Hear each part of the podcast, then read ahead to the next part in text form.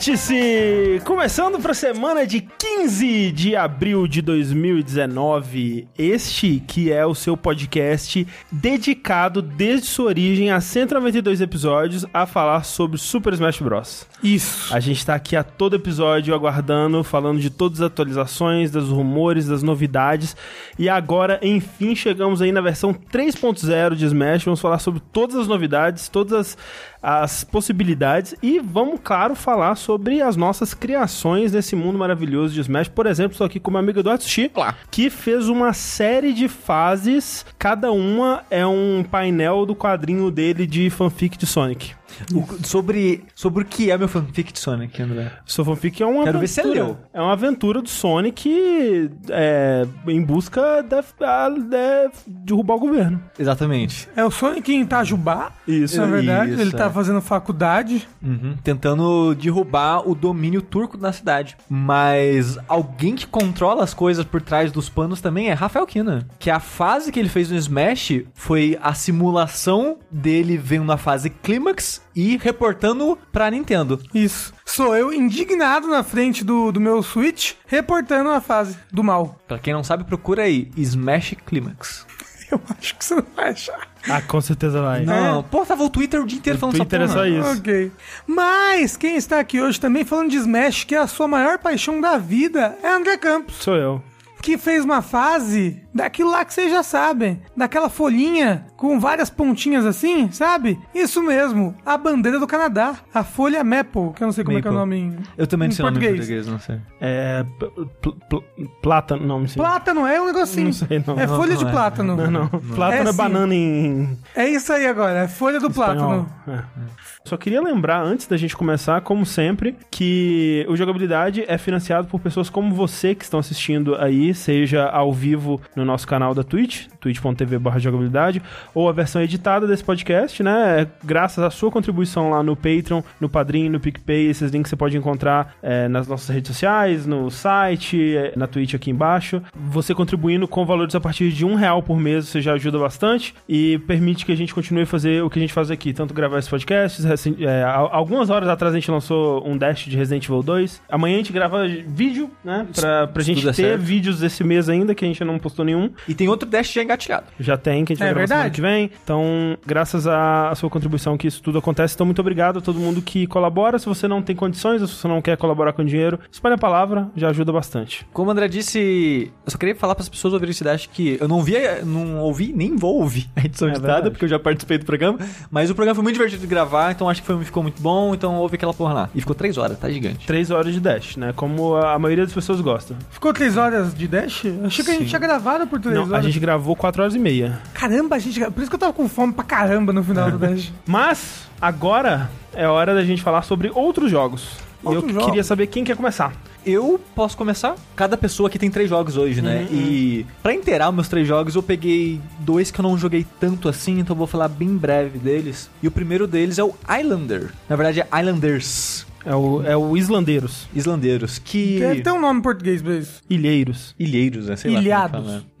Ele é um jogo que, que eu queria dizer, ele só tem pra PC, até onde eu sei, e ele tá 10 reais. Essa é a Ah. parada dele. Eu comprei ele porque ele tava 10 reais. A Clarissa deu retweet, né? No, que o estúdio, tipo, pô, a gente lançou o jogo e tá sendo elogiado e tal, mas ninguém tá comprando. Dá uns retweet aí, ajuda a gente e tal. E a Clarissa deu retweet né, no- na conta do jogo. Eu vi o videozinho do Twitch e falei, porra, parece maneiro isso. E fui lá no Steam, tava 10 reais e falei, não vou nem pedir o jogo. Tipo, vou comprar, né? Tá baratinho, os caras tão tristes e tal, vou lá comprar o jogo.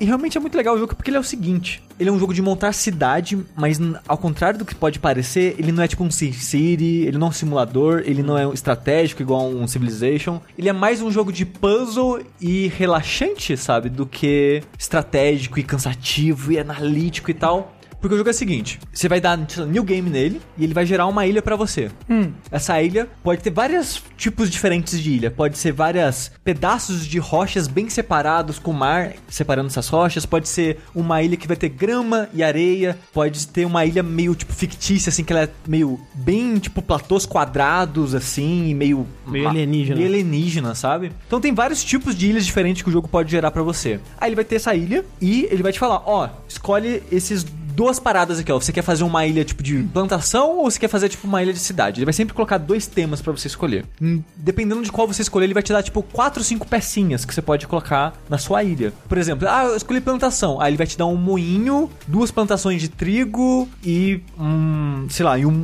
eu não sei, é tipo, sei lá, uma casinha, alguma coisa assim. Ele vai te dar coisas aleatórias assim que tem a ver com essa pegada de uma fazenda. Nisso você vai ganhar meio que uma barrinha, né, tipo de de ações mesmo. Pensa no MMO, né? Você tem aquela barrinha na parte de baixo da tela com todas as ações. Você vai acumulando lá embaixo todos os objetos, todas as, essas construções que o jogo vai te dando. Quando você coloca o mouse em cima dela, ele fala: Ó, se esse objeto estiver próximo do outro, você ganha dois pontos. Se tiver próximo da outra coisa, ganha mais cinco pontos. Então é meio que isso que você tem que fazer, tipo, ah, eu vou colocar um moinho. O moinho por si só me dá cinco pontos. Como é a primeira coisa que eu coloco no jogo, só dá cinco pontos. Ah, se eu colocar a plantação de trigo perto do moinho, É um jogo de dominó. quase isso. Eu vou ganhar o ponto do trigo, que é, sei lá, dois pontos, por exemplo. Eu não, não tenho certeza, só tô chutando. E por estar perto do moinho que vai, né, moer o trigo e coisa do tipo, eu vou ganhar mais uns, tipo, uns três pontos. E o jogo, ele tem uma meta, ó, você precisa fazer 30 pontos com isso que eu te dei agora. Quando você faz essa meta de pontos, ele te dá mais duas opções. Que, que você quer agora? Você quer plantação de, é, de, de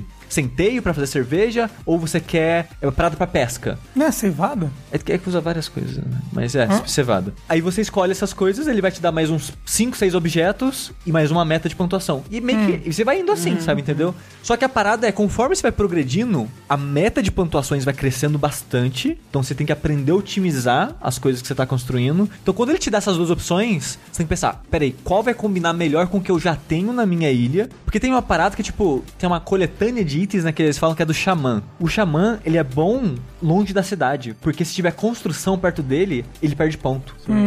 Então, você tem que meio que pensar numa lógica do tipo de ambiente que você está construindo na sua ilha, pra você escolher quais os dois temas, né, o jogo vai te oferecer, e você ir construindo. Por isso que eu falei que ele é mais, ele é mais um jogo de puzzle, e por isso que eu falei que ele é relaxante, porque ele tem uma música calminha, tipo, não tem pressa. Mas ele é, ele é desafiador, tipo, ele não é. É um pouquinho. Ah, eu vou botando qualquer prédio aqui e acabou. não. É, É. não, você, você tem que parar e Até pensar. porque tem um jogo, né, ali. É, Se não tipo- é simplesmente ir brotando as coisas. Exato, é, se for colocando de moda caralha, tipo, você vai começar a perder ponto. Porque, por exemplo, você pega uma igreja. A igreja, até agora, tipo, eu joguei duas horas do jogo. Eu não soube colocar em lugar nenhum. Porque ela começa valendo menos 50 e tudo dá menos ponto pra ela. Tipo, Crítica Eu, social. eu acho que é uma crítica. É, aí isso eu daí. fico, cara, onde que eu coloco? E é Não gigante. bota, essa é É uma negócio. perda de tempo pra sua E tipo, é uma rede. gigantesco, sabe, o templo. E eu não faço ideia até hoje onde eu coloco pra ele gerar ponto. A igreja geralmente fica longe de tudo, né? Ela fica- Não, a igreja Mas- mas- fica no centro de tudo. É?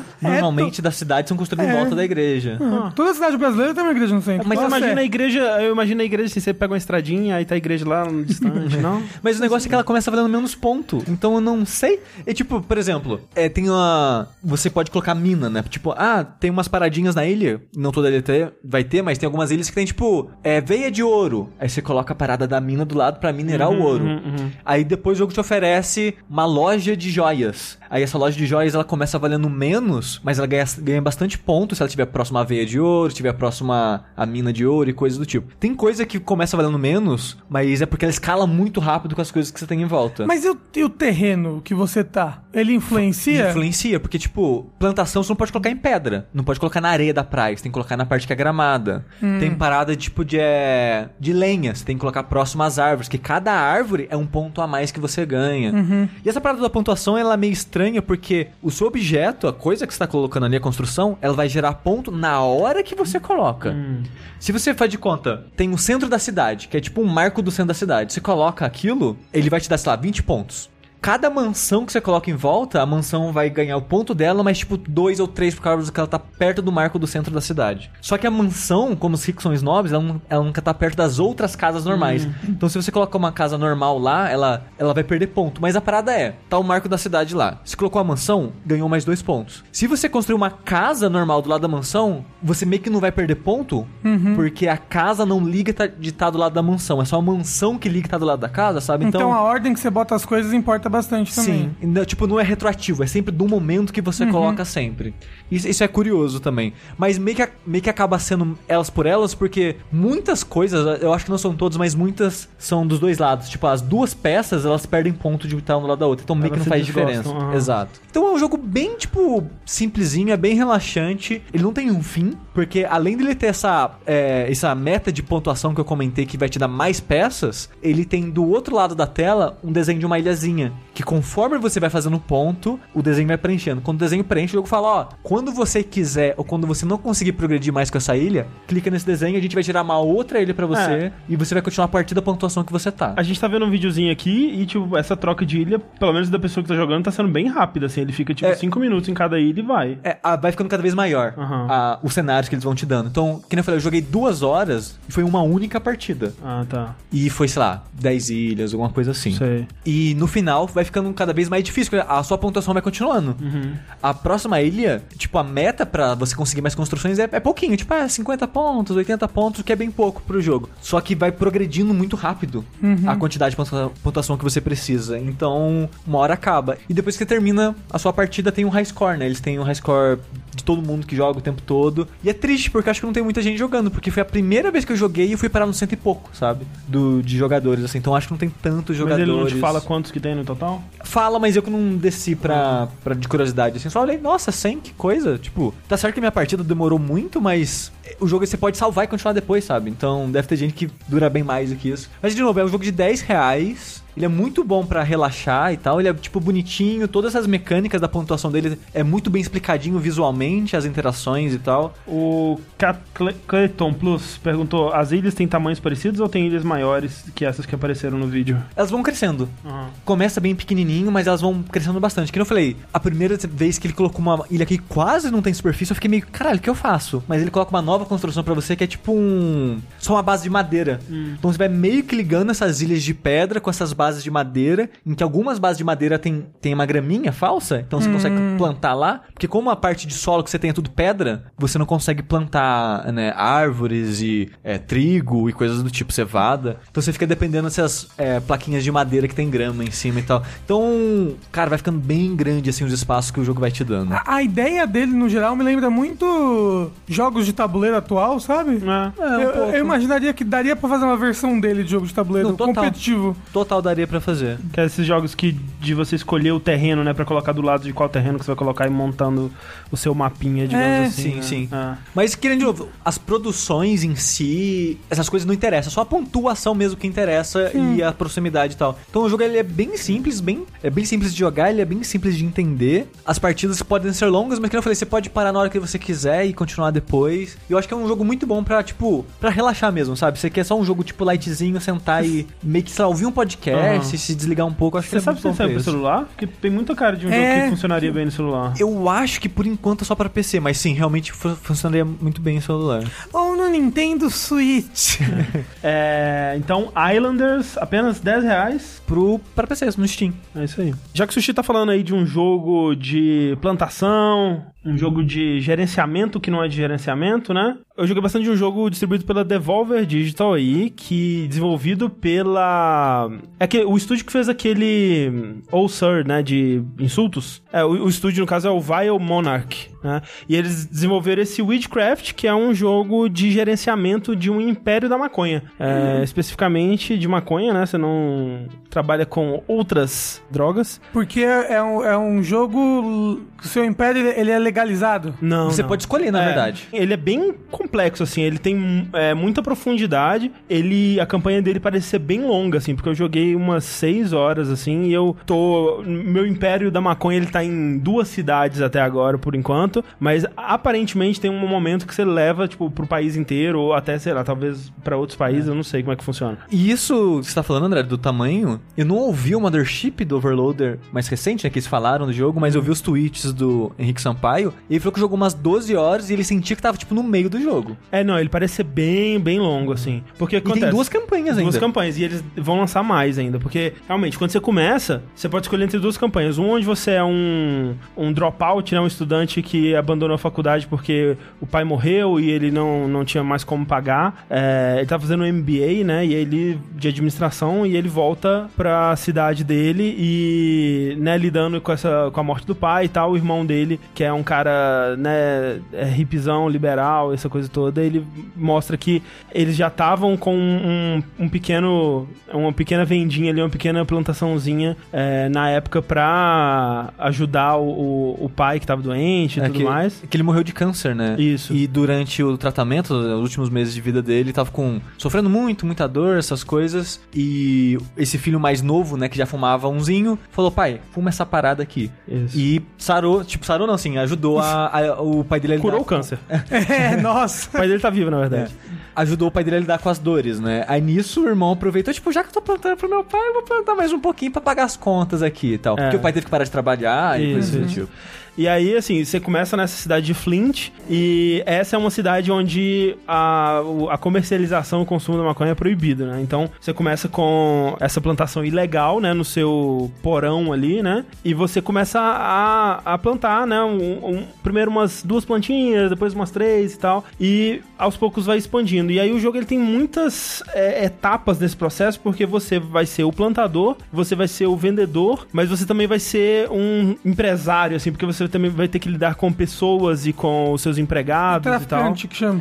O traficante, ele, eu acho que eu colocaria ele mais na parte de vender, né? Ah. Mas tem essa coisa de, um, de uma empresa mesmo que você tem que lidar com. Líder com- da boca. Com essa coisa toda. E, e tem também essa parada também, se você quer legalizar, que você pode seguir um rumo legalizado em vez de só É. ilegal, você tem que fazer todo o lobby político de convencer governadores e prefeitos e coisas do tipo. Ai, achei que era tipo outra campanha. Uma campanha que Não, você tava não. numa cidade em que era legalizado, mas que não era legalizado. Porque, como eu disse, você eventualmente vai pra uma outra cidade onde é legalizado o uso medicinal, por exemplo. Ah. E aí o, o uso, ok, o uso é só medicinal, então você precisa de uma licença pra vender maconha legalizada para uso medicinal. Mas aí de, é, é, por, é, de fora, assim, né? Por fora você tá ainda produzindo a ilegal e também vendendo ela. E aí tem muitas coisas, por exemplo, na parte de plantar maconha, assim, tem muitas variedades, né? É, De maconha? De maconha. Eventualmente ele abre uma parada pra você criar a sua própria variedade mexendo em, em quase uma, uma biotecnologia ali de, de mexer no, no DNA da, da planta. Eu eu não cheguei nesse ponto, mas até onde eu joguei, já tinha um pedaço que eu já tava achando, nossa, que complexo isso que eles colocaram, que a qualidade do seu solo, os minerais que tem nele, influencia a qualidade da erva. Então você tem que controlar a quantidade de fósforo, cálcio, qualquer. Potássio. E potássio. Aí quando eles te apresentam. Ou, ou nitrogênio, alguma coisa assim. É, acho que são três ou quatro coisas, né, que você olha assim. E quando te apresenta essa mecânica, o cara fala, ó, esse, esse tipo, essa vertente da cannabis, o solo tem que ter X porcentagem disso, disso, disso e aquilo e não te dá do último. E você tem que ir experimentando na barrinha de slide. Tipo, vou plantar uma com essa barra, vou plantar outra com aquela naquele lugar. E você vai testando. E tipo, até onde eu joguei, eu joguei tipo só umas duas, três horas, já tinha, sei lá, uns 5, 6 tipos de cannabis Não, diferentes, muito, sabe? muito, muito. E você tem que descobrir de cada Porque- uma as porcentagens. Porque o lance é, bem. tem talvez centenas de tipos assim, e você, à medida que você cumprindo objetivos, você ganha acesso para poder comprar um certo tipo, mas também cada é, rival seu e, e concorrente, né, ele tem seus próprios tipos, e você pode é, interagir com esses, co- com esses rivais, tanto de forma amigável, você pode conversar com eles e descobrir os interesses dele e criar uma amizade, e aí você pode falar, ô, me, me dá aí uma variedade sua, ou me vende uma variedade sua, ou você pode mandar as pessoas que você contratou pra cuidar da sua parada, pra plantar e pra vender e tudo mais, que te ajudam nesse negócio, pra ir lá espionar eles, roubar coisa deles e, e sabotar as paradas deles, pra você ter, por exemplo, ele tem, esse cara tem uma variedade que tá, porra, é a, é a febre do momento, sabe? E o mercado, ele, ele vai é, se adaptando, né? Tipo, se alguém chega com uma parada nova, muito legal, muito interessante, barata e tal, a sua variedadezinha lá que você tava se dando bem até então, as pessoas, não, não sei se eu quero mais dessa, sabe? A outra tá melhor e tal. E você tem que correr atrás disso, né? E, e como o Sushi disse, cada variedade tem seu próprio tipo de plantação, né? Você tem que cuidar dessa parada do, dos, dos minerais do solo, você tem que cuidar da temperatura da sala, da umidade, né? Você tem equipamentos para regular a temperatura, para regular a umidade. Uma coisa que eu fui reparando, né? Porque você começa plantando no, no porão da sua casa, mas aos poucos você vai ganhando dinheiro, você pode alugar outros lugares na cidade cidade pra usar tanto como boca quanto como lugar de plantio, né? E o que eu fui reparando é, o ideal mesmo é você não vender tantas variedades assim, é você focar num tipo de variedade que. Num, umas duas ou três, assim, que, que são bem requisitadas nesse lugar. Tem que fazer a sua brand. É, porque você pode ver assim, ah, essa daqui é bem requisitada pelos mendigos, pelos é, esportistas, pelos estudantes, pelos artistas e tal. E cada um desse tipo, eles esperam um tipo, uma certa qualidade de maconha e eles é, Paga um valor específico. pagam um valor específico e estão dispostos a pagar uma quantidade X. Então você tem que pegar, escolher uma, uma, uma, um- uma quantidade ba- baixa de variedades, porque quanto mais você plantar, eu- eu sinto que menos você vai conseguir cuidar da qualidade de cada uma e, e tentar cobrir o máximo dessa, dessa demanda possível. Porque o que eu fui descobrindo, né, é, à medida que eu fui jogando, é que o, o legal mesmo é você pegar cada é, lugar, por exemplo, eu tenho esse é, porão da minha casa. Eu vou usar ele só pra plantar uma variedade X. E aí, porque eu posso controlar a temperatura e a, a, a umidade para todas essas de uma vez, né? Pelo menos no começo, que você não tem um controle mais granular específico para cada uma, né? Você tem uns equipamentos, é, é super é, Improvisado. improvisado, né? Você pega um ventilador, você pega um umidificador, coloca no chão assim, então você não consegue nesse começo cuidar muito bem de cada uma. Então, ok, é, esse prédio vai ser uma plantação dessa variedade X, é, da Super Lemon Haze, por exemplo. Nesse outro aqui vai ser a variedade é, Y, a é, Winter Widow, sei lá, sabe? Uns nomes muito loucos as variedades assim. É, e aí é- você consegue controlar, porque esse, esse lance da qualidade ele se dá dessa forma que você estava falando. Você tem as- os sliderzinhos tanto para o nitrogênio, potássio e, e, é, acho que é Cálcio. cálcio, alguma coisa, assim, alguma, alguma coisa assim. E o da umidade, né? E você controla a qualidade dessa forma. Você rega a planta e quando você rega a planta, ele te mostra se a qualidade dela subiu ou desceu baseado no- nos sliders que você escolheu pra ela. E aí você pode regar ela um número X de vezes durante o crescimento, que é as suas chances de ajustar esse valor enquanto ela tá crescendo. E você também tem uma habilidade de é, podar a planta, né? De. É um minigamezinho que você segura o ícone dele por um, um número X de tempo e você tem que soltar na hora certa pra uma poda perfeita, digamos É. assim. E ela vai crescer mais rápido se você fizer isso. Mas aí você começa a ter múltiplos laboratórios, tem que gerenciar vários laboratórios diferentes? Sim, contratar funcionário, e coisa Ma- toda. mas algum funcionário faz esse tipo de coisa, como aguar, re- Sim, Sim. Eles, podar? eles fazem pior do que você. Ah. Mas o lance é que você não tem. Chega um ponto que você não tem como cuidar de tudo. E os seus funcionários eles vão melhorando também. Tem todo Hum. um sistema É. pra gerenciar os funcionários. Porque. Mas os laboratórios, eles são, tipo, você compra um laboratório que é mais bem equipado? Eventualmente, sim. Eventualmente você vai profissionalizando mais, né? Porque, especialmente quando passa a ser mais legalizado e, e você começa a ter acesso a mais dinheiro também, você vai conseguindo lugares melhores. A parte legal dos funcionários, onde eu tô, meu funcionário é uma bosta. Ele leva 15 minutos pra regar a água, sabe? Uhum. É, é. Nesse tempo, a planta já nasceu, sabe? No jogo é, só, é, né? no jogo, no jogo. Mas uma parada interessante, por enquanto, que eu vi disso é que quando você vai contratar alguém, você faz a entrevista da pessoa. Isso. Uhum. Você conversa com a pessoa, você vê se, o que ela acha das drogas, que você, a- você pergunta, tipo... Ela é a favor da legalização? é, não, não, não diretamente, mas você começa a sondar se ela é a favor da legalização, se ela não liga de trabalhar com algo legal. E ela tem várias barras de slide, assim, que ela vai crescendo ou diminuindo de acordo com conforme você vai descobrindo essas informações da pessoa. E conforme você vai ficando mais próximo dela, você consegue fazer perguntas mais íntimas e pra entender melhor a pessoa, ficar mais próximo dela. E essa mecânica de das barras de interações e essas perguntas também reflete outro aspecto do jogo que eu só vi um pouquinho, só- porque eu só lidei com duas pessoas, mas você lida com outros traficantes, com outros Sim, vendedores. sim, Exato. Então, essa parada que o André tava falando de tipos específicos da erva e que, ah, tem um tipo que só aquele cara tem, como é que você consegue esse tipo? Você pode conversar com ele, virar amigo dele e ele passar pra você. Ou você pode, sei lá, matar ele e pegar Você pra você. pode, você pode ser mal? pode, tipo, pode. Sim, sim. O Mas tem ponto- consequência Tem, isso? eles podem ir atrás de você também. Tem muitos pontos onde o jogo. polícia, Tem, tem- polícia, tem tudo. Tem, E- Cara, tem- esse jogo é muito denso, velho. É, essa parada da polícia eu parei de jogar por causa disso. Porque foi o ponto que o jogo introduziu a polícia pra mim. Eu tava lá seguindo, né? Que ele tem várias missõezinhas da história pra te, para te incentivar a progredir, né? E, e esse, essa primeira campanha ela é bem um tutorial. Ela vai te in- introduzindo cada, cada elemento aos aos pouquinhos, assim, né? Sim. É tipo a não- primeira temporada de Breaking Bad. Tipo isso.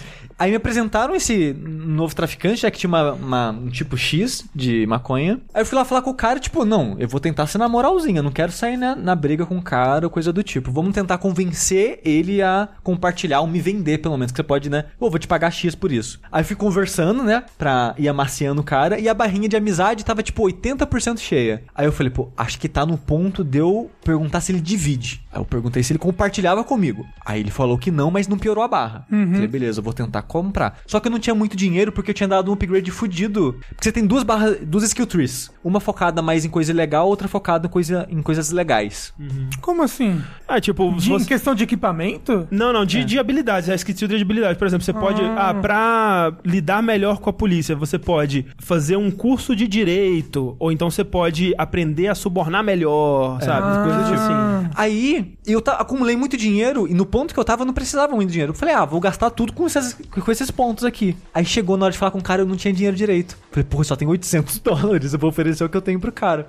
Aí eu ofereci 800 dólares e ele ficou muito puto. Porque ele achou que era muito baixo? É, e aí ele. Aí, na verdade, eu tinha oferecido um, um valor, acho que menor, e depois eu of- ofereci tudo que eu tinha. E ele ficou putas duas vezes. E a amizade foi, tipo, quase cheio pra quase vazio. Eu Nossa. falei, fudeu. Aí eu progredi um pouquinho com a história. E a próxima etapa era: a polícia bate na porta da sua casa e fala: Ô, A gente tá ligado. a gente tá aí. ligado que tá um movimento suspeito aqui, o pessoal tá entrando, tá saindo e tal. Você parece o salsicha do Scooby-Doo? Exato. E tem uma barra fixa do quanto a polícia tá prestando atenção em você. E é muito interessante que essa barra, ela é influenciada por muitos elementos. Por exemplo, quando você vai comprar uma nova lâmpada pro seu porão, uma lâmpada de um tipo específico que tem uma iluminação UV que alimenta melhor as plantas. ah, você chama atenção. É, É, por uso de energia. Porque ela consome muita energia. É. Então a polícia vai ficar ligada. Por que, que uma casa normal tá consumindo, sei lá, uma, igual uma indústria, O sabe? quíntuplo de energia que uma casa consumiria. Punheta. É. Sabe? Muito. Então, tipo,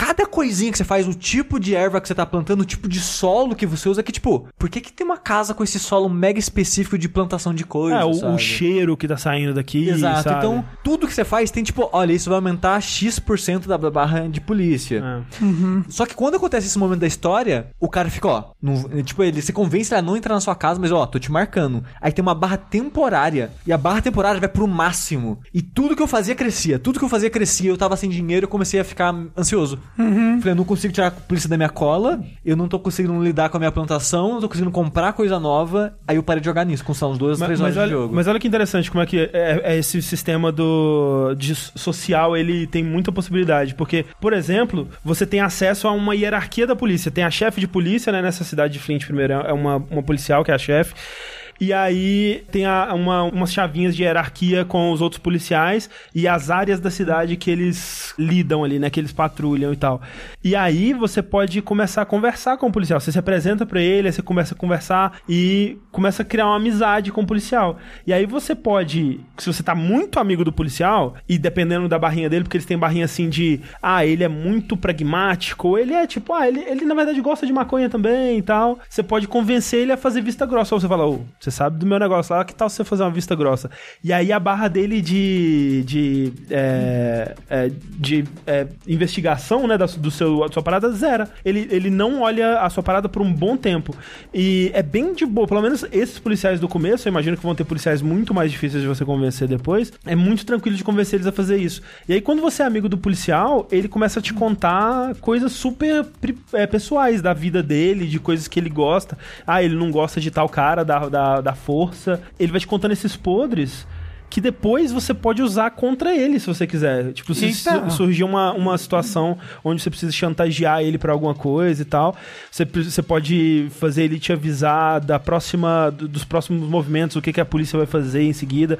Você pode até é, convencer ele a fazer uma batida no seu rival, sabe? Você pode se juntar com outros rivais pra, pra ir Fazer uma um milícia. só e, é, e tirar ele do mercado, porque a, a, a ideia é que você tá numa boca e quem divide essa boca com você é o seu concorrente, né? E é geralmente com esse cara que você vai ter problema, assim. E, e aí fica aquela disputa de preços, né? Você, às vezes, estão vendendo a mesma variedade, mas aí a que vai vender mais é a que tem a melhor qualidade ou o menor preço e tal. E dá pra você ver uma, uma, um- uma classificação de interesse dessa variedade por estrelas, assim, né? Pra, pra o quanto que as pessoas estão interessadas é, em comparação às variedades dos outros. E tem um top 3, assim, de- desse tipo de pessoa né? Que eles dividem pra.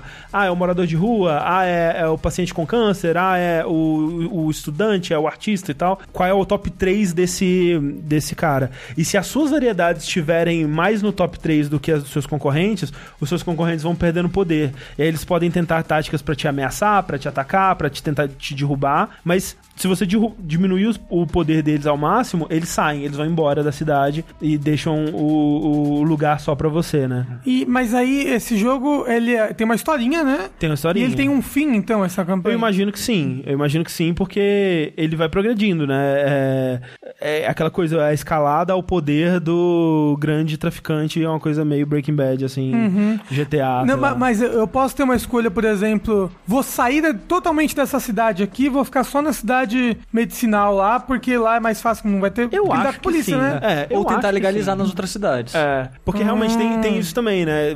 Do, do lobby que o Sushi tava falando. Você, a, aos poucos, você vai conseguindo mais influência, né, na cidade, e você começa a ter acesso a figuras de poder. Você consegue falar com a chefe de polícia diretamente, eventualmente você consegue falar com políticos mesmo e tal. E aí você pode também fazer amizade com essas pessoas e, né, forçar isso a acontecer. Eu não cheguei nesse ponto ainda. Mas só tem essa campanha. São duas campanhas. A outra campanha eu não joguei, mas ela é uma campanha que já começa no pau, assim, porque você é um é, ex-presidiário e você já vai começar numa parada bem mais tensa, assim, já. Caramba, que, que grande é o escopo desse É, jogo, é né? bem Duas campanhas grandes. É, e que nem o André comentou no começo, vocês querem lançar mais. É. E, e é bem impressionante porque o jogo, ao mesmo tempo que ele é bem complexo em quantidade de coisas que você pode fazer e elementos, ele visualmente ele é muito bem explicadinho, é muito fácil de você entender, visualizar as coisas, ele te ensina Ah, muito Ele vai bem. indo aos pouquinhos. Às vezes tem momentos que fica meio. Uh, tem muita coisa acontecendo, mas É. você para, respira. Tem, ele tem uma aba só de tutoriais, assim, que tem tudo, todas as mecânicas, todos os sistemas bem explicadinhos. Uma, uma coisa que me dá um pouco de ansiedade nele, mas é, é mais sentimento do que cobrança do jogo, ele tem um tempo, né? Tipo, tem meses e dias, porque você tem que pagar Ah. aluguel, você tem que pagar funcionários, pagar conta de luz, e- esse tipo de coisa. Só que, de geral, no modo geral, o jogo não te cobra velocidade de nada. Você não tem, tipo, ah, você precisa fazer essa missãozinha da história em um mês. Não, Não, eles não te é. fazem não, isso. ai, que bom. Só que pra mim, eu não quero perder tempo, sabe? Tipo, porque você pode acelerar o tempo para as paradas crescerem mais rápido, que tal, ou você pode pausar o tempo pra ver as coisas com calma, tipo um SimCity mesmo. Uhum. Só que eu nunca acelerava o tempo, porque eu sempre queria regar tudo na mão, cortar tudo na mão, prestar atenção em tudo, fazer tudo manualmente. E que nem o André falou, uma- chega um ponto que é muita coisa. E por mais que essa parada do tempo tá lá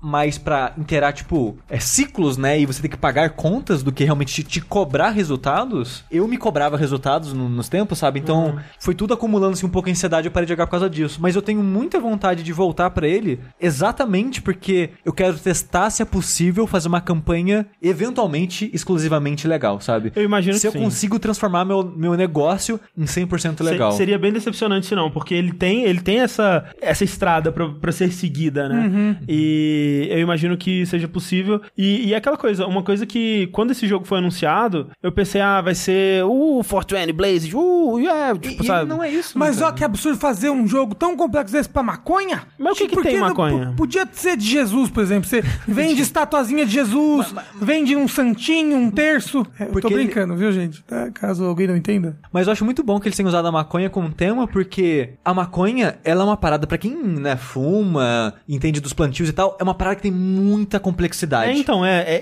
é- ele é um jogo bem educativo até, assim, Sim. nesse Que sentido, absurdo. sabe? E, e além de ter complexidade na parte de plantação, cultivo e química, tem muita complexidade no aspecto social. É, Então Sim. ele faz um jogo que junta tudo isso e, te- e ao mesmo tempo que é interessante mecanicamente, ele pode não ser o melhor lugar pra se discutir ou ter as melhores conversas, mas ele sempre aborda essas paradas sociais, tipo, por que não liberar a macônica? Pô, macônica? É macônica. É, a, a é. turma da macônica. Não, É o é, nome do episódio. é, não é a Madoka? Ma, ma, macônica mágica. Tipo, por que não legalizar e falar esse tipo de coisa? É, o o Henrique Sampaio, né, ele tava mostrando um pedaço da história que você conversa, né, com pacientes de câncer, Aham, aham. sobre tratamento, Sim, sim, a importância total. da maconha pra eles e tal. Não, e- então, e, é legal assim isso, tipo, eu, eu- Duas coisas. Primeiro, eu imaginei que ele fosse ser é, super festeiro. Uhul, maconha, vamos lá, uhul, galera, Fortune e tal. E ele não é isso. Festeiro. Segundo, eu achei que ele fosse ser tipo, gente, maconha tem que ser legalizado, cara. Tem que, pô, é é a solução pra tudo. Vamos lá, vamos todo mundo, vamos se unir, todo mundo fumar junto. É o, é, é e ele também não é isso. Tipo, ele, ele expõe é, pontos de vistas diferentes, né? Nessas conversas que você pode ter com os personagens, né? Dependendo do, do ponto de vista de cada um, ele vai te dar a perspectiva dele daquilo. E como o Sushi disse, vai ter o paciente que vai dar a perspectiva dele, vai ter o mendigo que vai dar a perspectiva dele, vai ter o traficante que vai dar a perspectiva dele, vai ter o policial, sabe? O político. E cada um vai ter um ponto de vista diferente. E o jogo mesmo, ele é isentão, sabe? Mas não de um jeito Ele é um negativo. catalisador. É, ele só tá lá pra mostrar os diferentes lados, assim. E é bem educativo, como eu disse, sabe? Tem, mu- tinha muita coisa que eu não sabia como funcionava, eu não fazia ideia de que era tão complexo assim plantar uma, uma porra de uma maconha, né? É, pelo menos uma maconha de qualidade, no caso. É, e, e muitas coisas assim que você. Ah, alguém fala. Você pergunta uma parada pra alguém, ele manda um parágrafo de texto assim dele, né? Que é claramente um. Um, um, um, um, um argumento pró ou contra e tal, assim. E você pensa, ah, interessante, interessante esse ponto de vista, né? Você considera aquilo. Isso é legal. Você achou que não era difícil? A planta ali da, da casa, a única planta que a casa tinha morreu. Pois é. Em dois meses a planta morreu. É, mas eu não vou usar as técnicas que eu uso aqui, porque nesse jogo você fica regando de 3 em 3 minutos e. Nossa. Porque o tempo passa muito rápido, né? A planta que você ficar regando de 3 em 3 minutos é só se ela for do mangue. Mas ó, o jogo é muito legal, é, ele é muito denso, ele é muito interessante. Ele tem alguns problemas, uma coisa que me incomoda bastante é que você tem ambientes diferentes, né? Você tem ambientes internos e externos, e sempre que você vai trocar de um pro outro, e você tem que fazer isso muito, tem uma telinha de loading. Sim, E é é, um chato. loadzinho rapidinho, assim, tipo uns 5 segundos, mas a frequência com que você tem que ver esse loading, porque, tipo, ok, é, eu vou aproveitar que é, eu coloquei a maconha pra vender agora na boca, eu vou ali cortar e aguar minhas maconhinhas dentro da casa, né? E, a- ok, enquanto eu tava cortando aqui, alguém quer comprar minha maconha lá no- na, na boca, então eu vou sair. Então, você, tipo, você fica entrando e saindo. E quando você vai pra outra cidade, a nova cidade é outra aba, então mais um load. Então você vai adicionando um loading pra cada ambiente interno que você tem, mais um pra cada cidade. Isso e no chega uma PC? hora que. É, no PC. Tipo, não é, não é, não é demorado o load, é tipo 5 segundos. Mas é algo que a longo três, prazo quatro, incomoda. Sim, Foi. e como o Léo falou, vai, vai juntando, Vai né? os juntando, loads. Sim, é. Isso Tipo, incomoda. é, eu não acho que estraga o jogo, mas é algo que incomoda um pouco, sim. Sim. E outra coisa, a tradução em português ela é bem boa, né? O jogo tá inteiro em português assim, ou não tão inteiro assim, porque tem um, a- de vez em quando aparece uma frase que tá em inglês e de vez em quando Você tem uns bugzinhos e tal, é. Porque o jogo ele saiu essa semana, eu acho, né? O Foi. final de semana passada, algo assim. E quando eu joguei, sei lá, umas duas semanas antes do lançamento, ele tava com bastante coisa É. não completa ainda. É, eu acho que ele tá com menos. É, eu- eu- à medida que eu fui jogando ele, ele foi recebendo atualizações, ele foi melhorando, mas. É, né, tem ele em português, então a aí a tradução tá bem boa de modo geral. É, por enquanto eu acho que é só pra PC por causa do Sim. tipo de jogo e É. tá uns 40 reais no Steam, que eu acho que é bom preço pra um jogo que tem essa duração e é pela qualidade dele, coisa do Assim, tipo. pela interface dele, me parece que de- deve ser um saco jogar ele no controle. É, teria que adaptar Sim. tudo, assim, É. da interface. Ah, ou, porque, tipo, se botar um mouse virtualzinho ali pra você Nossa, mexer com não. um analógico, meu Deus do O céu. que, que é isso? É Diablo de PlayStation 1? É. Saindo das drogas e entrando numa droga maior ainda, eu quero falar do jogo que eu mais joguei nas últimas semanas, então, já que vocês falaram de joguinhos grandes aí, que é o Outward. O Outward, ele é um jogo de uma empresa pequenininha, de umas 10 pessoas, assim, mais ou menos. Lançou agora, no começo desse mês. E, e ele é, me perdoem o uso da palavra, hein, gente? Mas a intenção dele é ser tipo um... um da Dark Souls Oh, não! É Sekiro que fala agora. com, com Skyrim. Nossa senhora. Mas não era Dark Souls com Survival? É, ele tem survival também. Mas digo, na, na maneira como ele é Estruturado? estruturado de, ah, uma cidadezinha, tem uma questzinha aqui, um ambiente externo. Não é bem Skyrim, porque Skyrim é muito mais do que isso. Mas é, é pra ser um Dark Souls mais RPG mesmo. É um Dark Skyrim. E E ele é um jogo que ele quer muito focar em, tipo, ser, entre aspas, realista, no sentido de que o seu personagem, ele não é o escolhido, ele não é o, sei lá, um semideus, ele, ele não é um super-herói, ele é um Zé Ninguém, que começa como um Zé Ninguém e ele tá suscetível a todas as coisas de De um Zé Ninguém. de um Zé Ninguém aí no mundo, de um não herói. Tipo, ele tem, como o Sushi falou, o jogo tem elementos de survival, então você tem que estar preocupado com a fome e a sede do seu É, personagem. que nem eu, então. Isso. Você pode. Você pode contrair doenças, por Ah, exemplo. que nem eu também. Você tem que se preocupar com o frio, com o calor. Me relaciono. E você morre muito rápido. É. Você começa. Tomara, né? Você começa. Para com isso. Você começa, tipo, com zero equipamentos bons, assim, tipo, você começa pegando madeira e fazendo um tacape, basicamente. E no final do jogo você tem armas lendárias e mágicas incríveis. Se Mas, você tipo- explorar bem, sim. Mas é crafting, assim, tipo Minecraft? Você junta Não. do- dois palitos e faz um tacape? Ele tem, ele tem um sistema de crafting Sei. dentro dele, que é muito útil e super importante pro jogo, mas não é tipo Minecraft, que é uma coisa mais complexa, assim. Sei. Até penso, tipo, as armas boas mesmo, boa parte delas você vai achar no mundo, Sei. tipo as lendárias, sabe? Agora você pode fazer armas muito boas se você souber a receita usando o sistema de craft. É. O sistema de craft são tipo quatro janelinhas, é, e aí você, um- uma do lado da outra, e aí você bota, tipo, ah, é uma madeira, um pedaço de ferro, um pedaço de pano e mais alguma coisa. A ordem faz diferença ou não? É só juntou quatro coisas. Eu sempre boto na ordem que tá na receita, nunca botei ao contrário. Mas É. talvez não faça diferença. E a receita, você precisa ter a receita? Você não precisa. Então se eu olhar na internet eu posso fazer as coisas. Pode. Se você olhar na internet, você pode. Se você supor alguma receita, você também pode. Uhum. Por exemplo, é... chá. Normalmente, os tipos de chá do jogo é água e mais um ingrediente. Então, é, eu aprendi a fazer um chá lá de al- alga marinha. Que é, água e alga. Ai, Rafa, mas na verdade é infusão, porque chá é só a planta específica. Meu nome é Ti. Mas aí, por exemplo, eu sei que esse besouro, na descrição dele tá falando, ah, ele faz um bom chá pra tal coisa, pra tal doença. Aí eu peguei água e botei o besouro e fiz o chá, entendeu? Chá de besouro. Descobri a receita sozinha.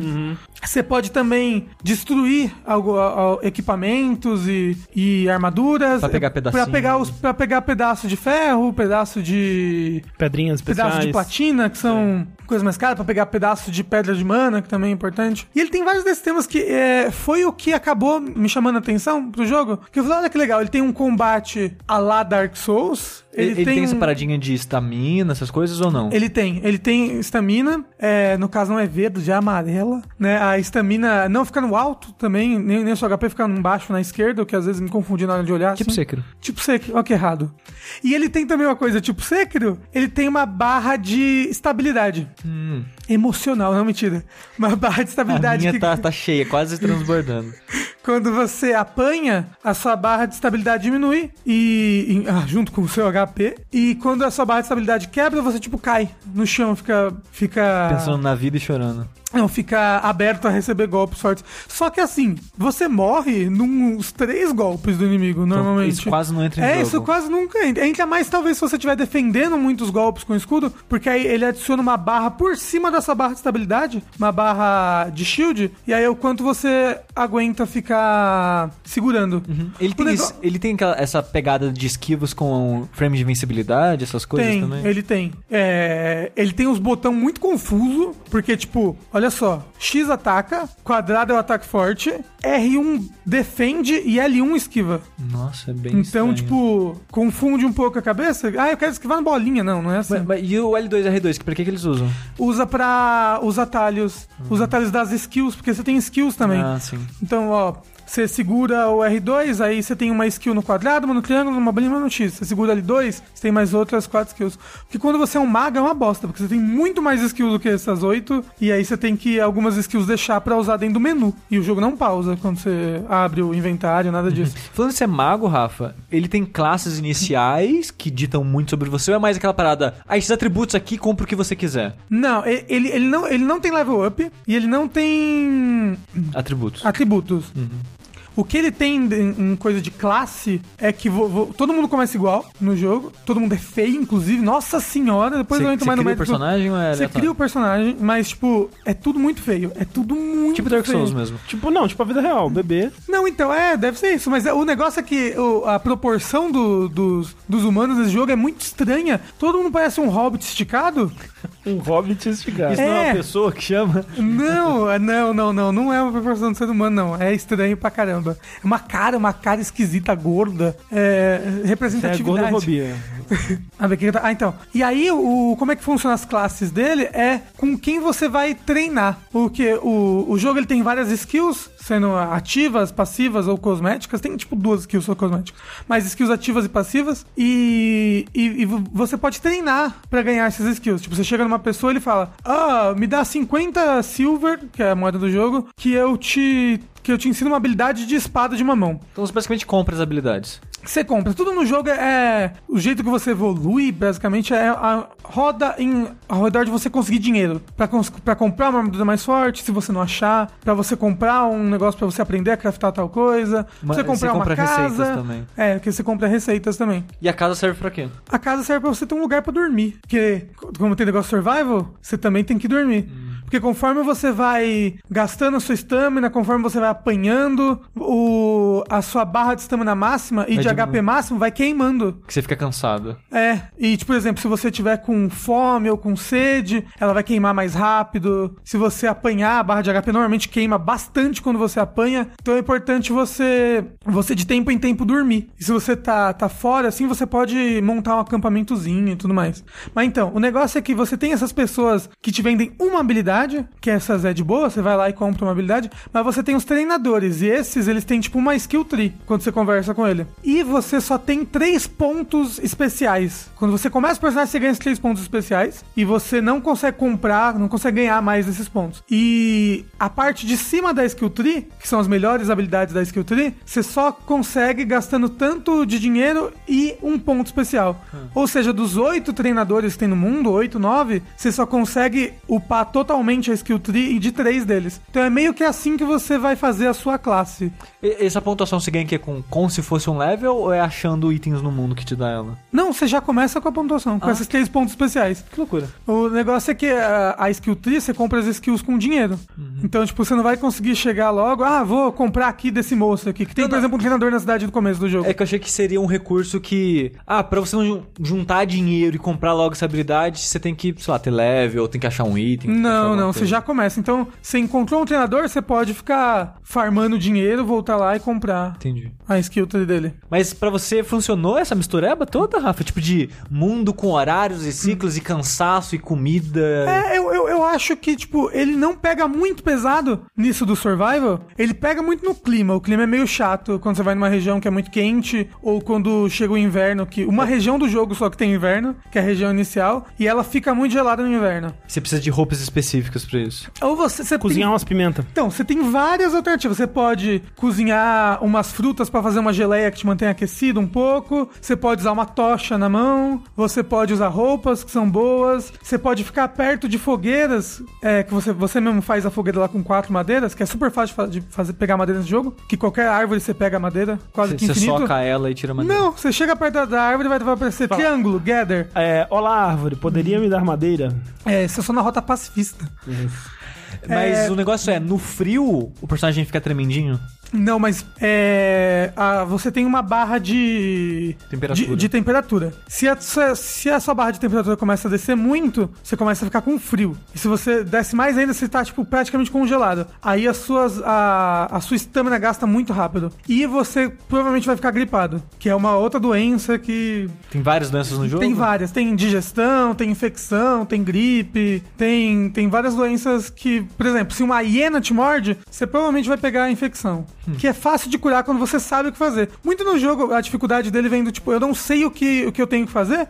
Tipo, o cara pegar uma infecção, e agora? Mas parece legal isso. Sim, parece interessante. Rafa, É interessante, o negócio é que ele é um jogo com muitas ideias interessantes, ele, o combate dele é legal, apesar dele, dele ter muita burocracia no combate, no sentido de que você tá explorando o mundo, você provavelmente, você provavelmente não, você tem que estar com uma mochila, porque as coisas têm peso, você tem que ter um espaço legal pra levar. O negócio é que a maior parte das mochilas, você não consegue rolar direito quando você tá com a mochila. Porque elas são pesadas. Então, antes de uma batalha, você pode derrubar a mochila no chão. É só você apertar o botão do pra cima. Então, são coisas que você tem que lembrar. Tipo, eita, tá vindo um monstro. Vou derrubar minha mochila pra, pra eu conseguir rolar bem. E ninguém rouba sua mochila, não, né? Não, ninguém rouba sua mochila. Inclusive, se você morrer, ela se teleporta junto pra onde você vai. Onde É, Tem alguma punição pela morte falando isso? ah, o jeito como ele lida com a morte é muito legal. Porque ele cria diversos cenários pra morte, dependendo da região que você morreu. Então, por exemplo, eu morri pra uns bandidos. Aí eu vou, tipo, acordar preso numa cadeia dos bandidos como escravo. Aí eu tenho que achar, descobrir como que eu consigo sair. Normalmente, quando você acorda preso, aí você não tá com sua mochila. Você tem que achar ela. Ela tá, tipo, em algum armazém, alguma coisa assim. E se eu morrer de novo, eu vou ser preso de novo? Depende, se você morrer de novo pros bandidos, você tem a possibilidade de, de ser preso de novo. E- Só mas que, não tipo, fica chato isso? Cansativo? Fica, se você ficar morrendo muito pra um, pra um bandido numa mesma região, fica. Mas, tipo, normalmente tem dois. é, duas bases de bandidos. Você pode ser preso em uma ou em outra, e aí o jeito como você pode escapar é diferente. Você pode escapar de diversas maneiras da cadeia. Você pode. Você pode forjar uma faca, aí uma, uma pessoa da cadeia te ensina a dar, a dar backstab, aí você aprende. Aí você usa a faca mais alguma arma que você conseguiu é, montar ali com as coisas que você encontrou na cadeia. Pode desafiar os guardas, matar ele e roubar a chave. Você pode começar a trabalhar dentro da cadeia como enfermeiro, como Caralho, cozinheiro. É um jogo inteiro dentro da cadeia? É, é- a cadeia é bem complexa, é legalzinha. Assim, é, no final das contas você percebe como é tudo muito simples e bobo. Porque praticamente quando você trabalha como enfermeira, ela só te pede, ai, faz tal remédio pra mim, ai, faz uma, uma bandagem pra usar, e ela te dá um pouquinho de dinheiro. Aí você pega dinheiro suficiente pra você dar bride nos guardas. Como é que Bribe, não bride. Se- Bride se, é- se se casar com os Casar. guardas. Aí você Sai dá de lá casado. Não, É dá... tipo green card. Como é que chama em português? Bribe é suborno. Não, suborno, isso pra você subornar os guardas. Você não pode se juntar aos bandidos, o que é terrível. É, a- vo- você pode. Você pode achar um lugar lá, lá da cadeia que é um buraco que você pode se jogar e você sai quase morto da cadeia. Então, tipo, tem, tem várias, várias situações. Mas calma aí, E quando Rafa. você morre no campo, você pode ser salvo por alguém e a pessoa te leva pro acampamento dela. Ou você pode ser pego pelos bichos e cair num covil. Como é que é a progressão desse jogo? Ele é single player, ele tem história, ele tem final, ele tem um mundo interessante. Tô querendo perguntar isso desde o começo, você não deixa falar. Desculpa. Ele tem historinha. Olha só, você começa o jogo como esse Zé Ninguém, você tava tentando melhorar de vida é, numa expedição de barco. Aí seu barco afundou e você voltou pra sua cidade, só que você passou tantos meses fora, aí tipo o aluguel da sua casa, porque você tem tipo uma dívida de sangue com a cidade, com o seu clã da cidade, Aham. porque a sua avó fez alguma besteira lá e aí você ficou com essa dívida de sangue. Que no jogo, da historinha do jogo, as pessoas elas são julgadas pela família delas. Então, se algum familiar seu fez besteira, toda a sua família tem que pagar uma multa por tantos anos, entendeu? Que nem na vida real. Mais ou menos. É, aqui é 5 anos, depois caduca. É.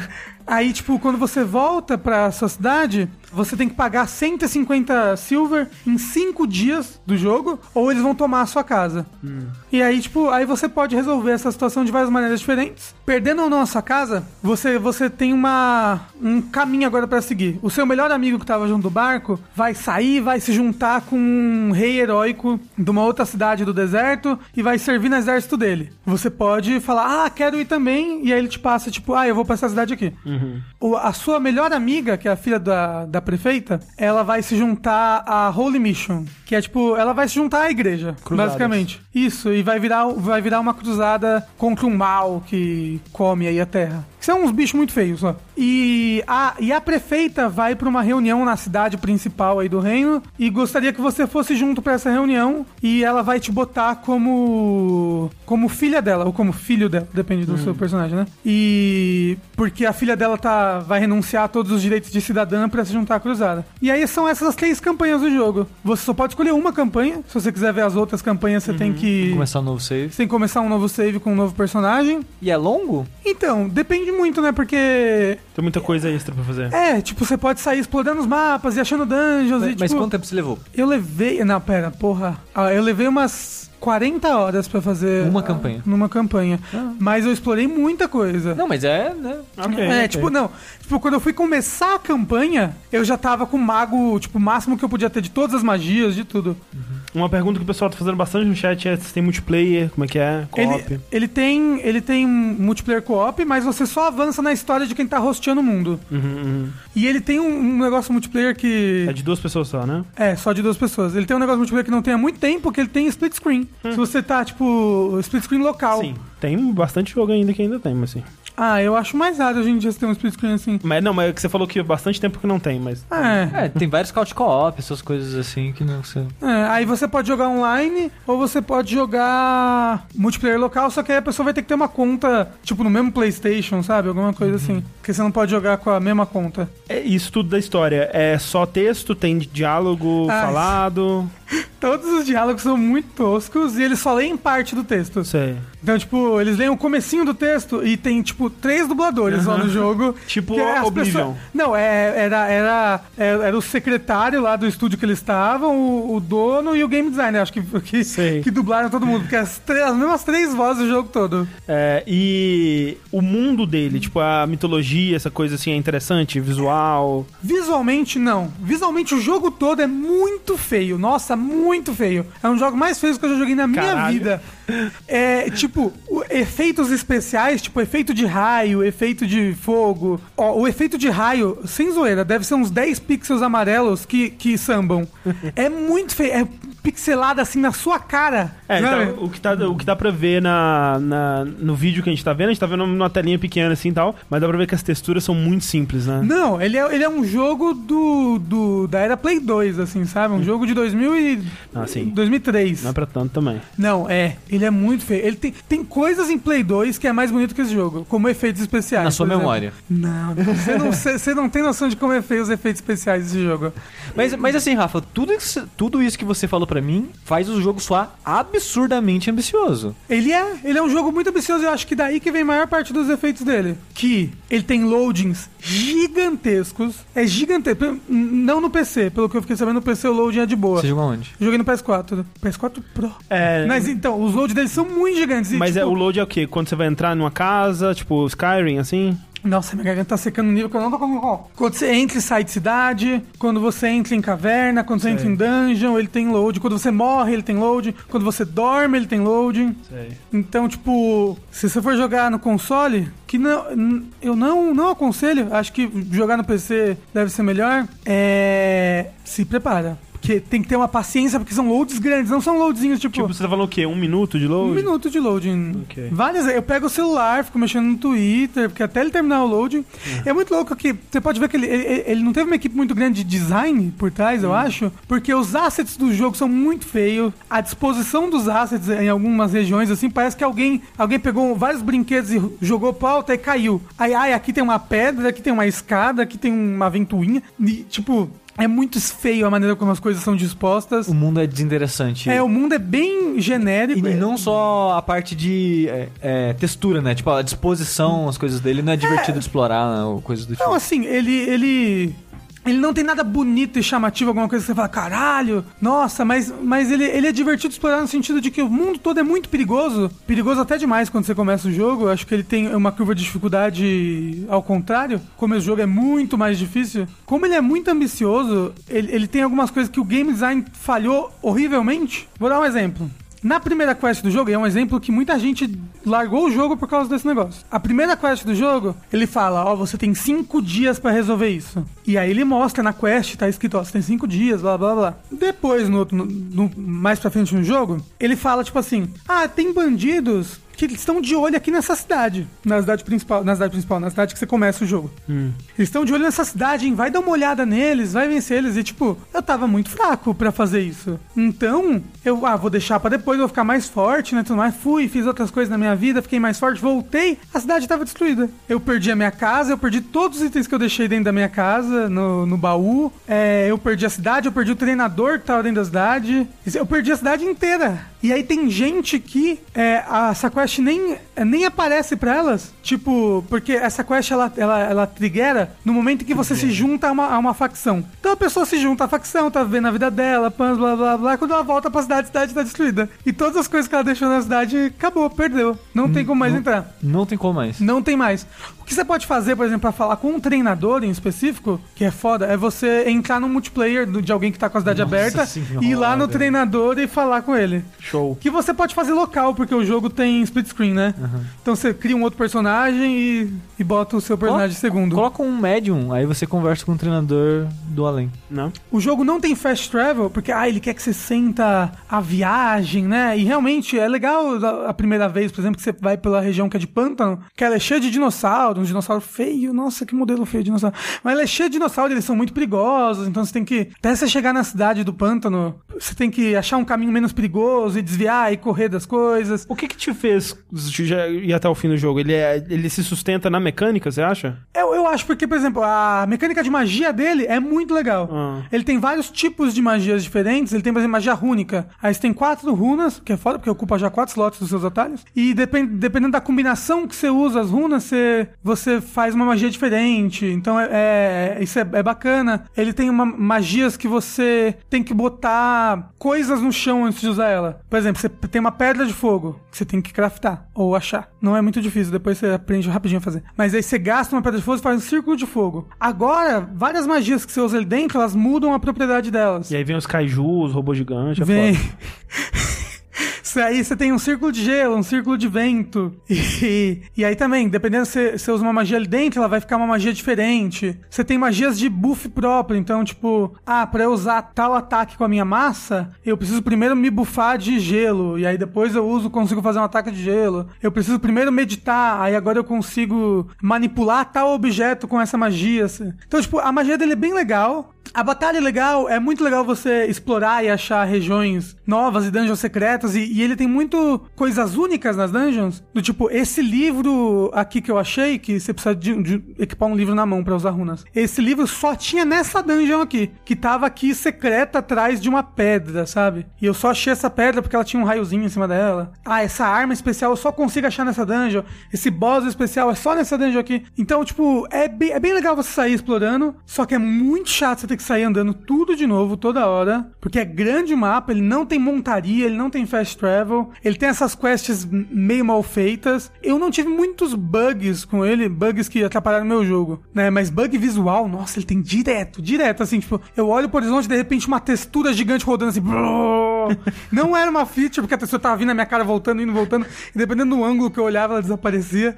Mas ele é cheio de bug. E tipo, ele, ele, ele ia ser um jogo muito melhor se tivesse mais 10 pessoas aí na equipe, sabe? Só que, realmente, ele, é- ele- condensa. ele é um jogo muito ambicioso Mas você acha- pra uma equipe tão pequena. Mas você acha que ele seria melhor se ele fosse menos ambicioso ou você acha a ambição dele uma coisa da hora, assim? Eu acho a ambição dele legal. Eu acho que ele tenta fazer legal. Só que. E muitas coisas que ele faz de ruim, como por exemplo essa quest que não te diz que tem tempo e que queima uma cidade inteira pra você, te faz perder um monte de coisa. Tipo, é algo que deixa as pessoas putas o suficiente pra, pra largar o jogo. Eu vi. Eu Sei. acompanhei muitas pessoas em fóruns falando especificamente dessa quest. Tipo, são coisas de game design. Um, um fast travel, eu acho que não atrapalharia o jogo. Se ele fosse caro, por exemplo. Uma montaria pra você andar mais rápido. Ah, tipo, depois de um certo ponto Porque- do jogo, você. É porque depois de um certo acesso. ponto eu já, eu já não aguento mais Uhum. andar tanto assim pra chegar nos lugares. Até o Dragon's Dogma, que foi bem criticado na época pela dificuldade de fast travel dele, era escasso no começo, mas depois começa a achar bastante das pedrinhas né, de teletransporte. Ah, então, ele, nem, ele não tem nenhuma opção de fast travel, nenhuma. Ah, uma coisa boa de jogar no PC, você pode entrar no, no debug mode do jogo Opa, e, por exemplo, é, desabilitar a variável de que a cidade está destruída e ela volta a ficar inteira. Show. Mas, mas olha só, eu não joguei o jogo, mas pelo que você tá falando, pelo vídeo que a gente viu, a impressão é que eu, é um jogo muito ambicioso, que tá tentando fazer muita coisa, e muita coisa diferente pra hoje em dia, né? Sim. Eu até vi gente no chat falando, nossa, parece um jogo de PC de antigamente. Realmente, nos jogos dos anos 90 no PC tinha bastante coisa que tentava ser complexa, assim, 90 anos 80. É, ele lembra um pouco aquela série Gothic, sabe? Uhum. O, Go- o, o Gothic 3 e tudo mais. Ele lembra um pouco essa, essa ambição de, olha esse mundo todo pra você explorar, com esse monte de quest. E o problema eu acho que nem a ambição é a experiência das pessoas por trás mesmo, sabe? Porque muito do que eh, o Rafa falou e eu vi parece ser por falta de experiência mesmo, da pessoa não saber exatamente o que fazer e como fazer aquilo, sabe? Então eu não sei se diminuir o escopo aume- aumentaria a qualidade de todo o resto, sabe? Ah, aí. eu acho que talvez no futuro eles vão fazer uns jogos melhores. Sim, assim, ou mesmo melhorando esse mesmo, não sei. É. Eu, eu acho que ele, ele, ele tem muito. Você sabe se esse jogo ele tá indo, ele tá indo bem, assim? Ele tá Não faço a bem? menor ideia. Eu descobri ele por causa do YouTube. O YouTube me recomendou assim um vídeo falando dele. É, é, por algum motivo o YouTube tem dessa, né? Ele começa a bombar vídeos específicos estranhos. Porque esse vídeo É. apareceu pra mim direto também e eu não sei porquê. É, e aí eu fui ver, ó, um pessoal do chat falando que tem que o jogo tá indo mega bem, tem youtubers grandes jogando. Eu vi que tinha youtubers grandes jogando, mas tipo em nota, por exemplo, ele tá bem baixo. Tipo, sei lá, deve estar 50 a nota dele. Na IGN, por exemplo, a gente deve ter dado 53. É, assim, ele parece ser um jogo bem falho, mas pelo que você falou, eu fiquei bem curioso. É, o jogar. negócio é que ele é meio caro também. É, Ele tá deve- 90 reais no Steam, né? É, ele é 40 dólares. É, no Steam ele é 90 reais. Uhum. É, bem caro. É, talvez, tipo, mais pra frente, pri- principalmente pra PC, ele vai ficar mais barato, aí acho que vale a pena pegar ele pra jogar um pouco, até porque provavelmente eles vão consertando várias dessas coisas no caminho. E assim, só o fato de no PC os loads serem menores, porque, nossa, é muito chato. Tem coisa que, ai não, eu, eu, eu não vou entrar nessa caverna aqui, que eu não quero ver isso aqui que tem dentro dela, porque o loading... Era assim, no, no Skyrim, no PS3, na época, é, quanto mais você jogava, pior ia ficando a performance dele. E aí, quando eu tava com, sei lá, umas 70 horas, assim, era tipo isso. Será, será que eu quero mesmo entrar nesse lugar? Isso, É, eu fico assim. É triste. Mas é Outward, tem pra PC, PS4 e Xbox? É isso? Isso. Espera sair pro Game Pass, aí joga. Ah. PC pro Switch. Ele é um jogo que rodaria. Nossa, ele é um jogo que parece um jogo de celular. Não, ele ia de rodar 10 que anos nem. atrás. Ele ia rodar que nem o Ark no Switch. Não, ah, olha só, ele não ia rodar, não. Porque ele quase não roda no PS4. Falando em jogos antigos de PC e falando em Switch, Opa. eu joguei recentemente um bocado de um jogo que ele é muito inspirado em Rogue e NetHack. Esse é o pra Switch. A olha sua só. cara. que é, é Chocobo Mystery Dungeon Everybody. Que eu preciso contextualizar muita coisa pra falar desse jogo, então eu peço perdão porque a introdução dele vai ser meio longa. Que nem eu comentei, esse jogo ele é muito inspirado em Rogue. Ele é um roguelike, mas realmente com inspiração old school. Ele tem aquela parada que o mundo é uma dungeonzinha, com muitos corredores e salinhas, sem uma lógica, tipo, real por trás daquilo. O seu objetivo é descer, subir os andares dessa dungeon. Sua movimentação é por grid, então são vários quadradinhos e você vai andando de quadrado em quadrado. E o mundo, o tempo passa de acordo com a sua movimentação. Então eu dou um passo, todo o resto do mundo dá um passo. Eu É. dou outro passo, todo o resto do mundo dá um passo. Hitman Go. Ou Rogue. Ou. Rogue. O, o que eu acho legal dele é que ele pega algumas inspirações que você não vê hoje em dia, ou mesmo na época que a série Mr. Dungeon nasceu, porque pra quem não conhece, essa série Mr. Dungeon, ela começou como um spin-off de Dragon Quest, olha que loucura. Ah, é? É, porque o Dragon Quest do 1 ao 5 foi produzido pela Chunsoft. A Chunsoft que fez o 999. Sim, Que hoje em dia é Spike, Chun Spike Chunsoft. Spike Chunsoft. É, na época... Peraí, é... peraí, peraí. Você tá falando Dragon Quest ou Dragon Quest Mystery Dungeon? Não, não, tudo isso. Peraí, Dragon Quest não é da Enix? Ela publicou. Ah, olha aí. A Chunsoft que fez do 1 ao 5. E era E- Dragon Quest Mr. Dungeon o nome? Não, não, não, não, não, era só Dragon Quest. Ah. Aí ela fez um spin-off que era, acho que era Tarô, alguma coisa assim. É o nome de um personagem que ele é um vendedor do Dragon Quest 4. Eu não lembro mais de cabeça o nome do vendedor. E uma maneira de enganar idiota. E esse spin-off é esse vendedor se aventurando em dungeons pra achar coisas e vender. Isso aí. E ah, esse, parece um jogo do ano passado.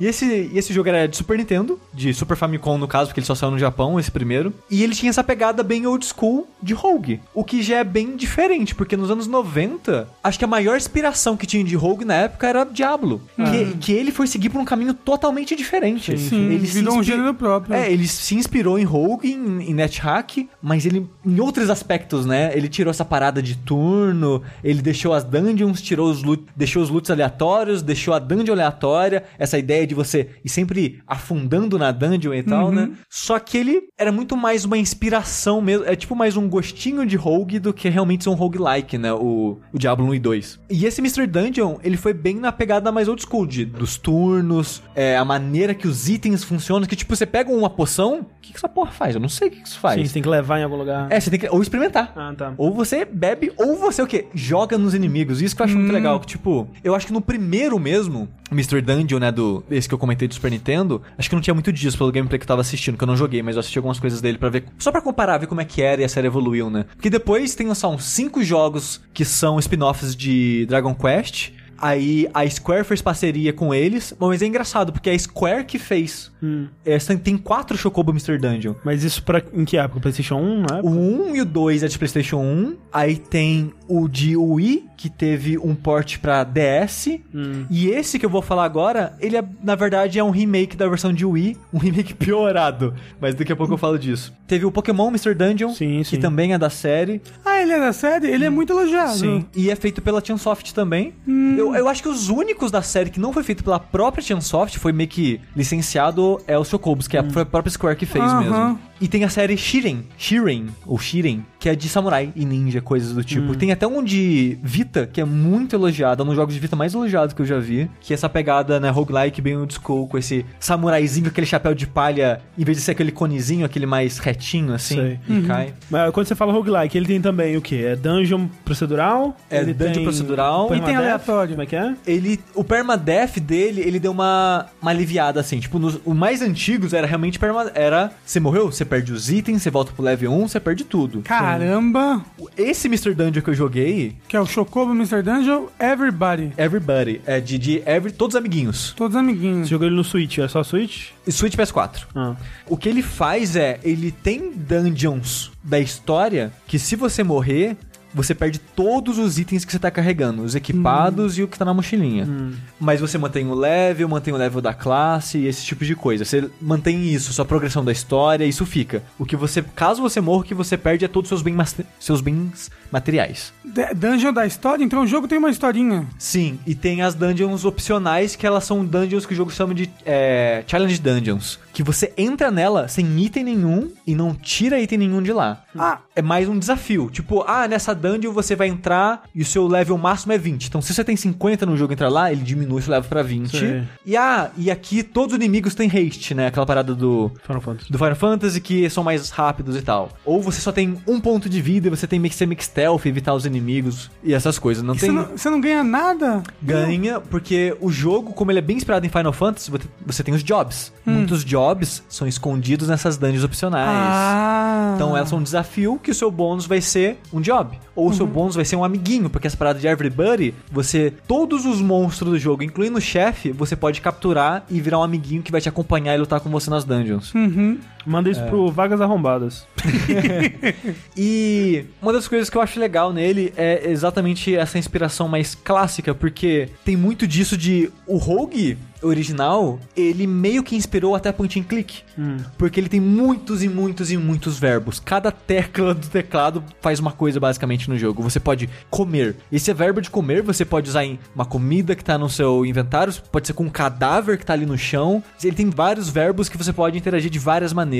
O ruim é que o jogo é meio que infinito. Então você pode jogar pra sempre, mas ao mesmo tempo tem uma história do seu personagem, tipo, você pode ter várias doenças que você vai ser infectado e você tem que conviver com aquilo, e é tudo muito enigmático, então você tem que descobrir uma cura, o que, que eu faço. Você pode ser mordido por um lobisomem, virar um lobisomem, e isso, tipo, quando você crina, né, como você transforma, quebra todos os equipamentos, né, de vestir, o que, que eu vou fazer com isso? Então essa parada meio que existiu um mundinho, um mundinho com vários elementos, várias coisas, e você tem vários verbos pra lidar com esse mundo, é o que fazia Rogue e NetHack tão especial e tão famoso pra época, né? Sim. Tanto que muita gente que gosta desses clássicos, quando compara os roguelikes modernos com os antigos, eles ficam putos. Tipo, não, isso não é roguelike, que não tem toda essa complexidade, esse universo e tal. O roguelike hoje em dia virou outra coisa. Virou também. outra coisa. É basicamente permadeath e coisa aleatória, sabe? É. Coisa procedural. É basicamente isso, os modernos.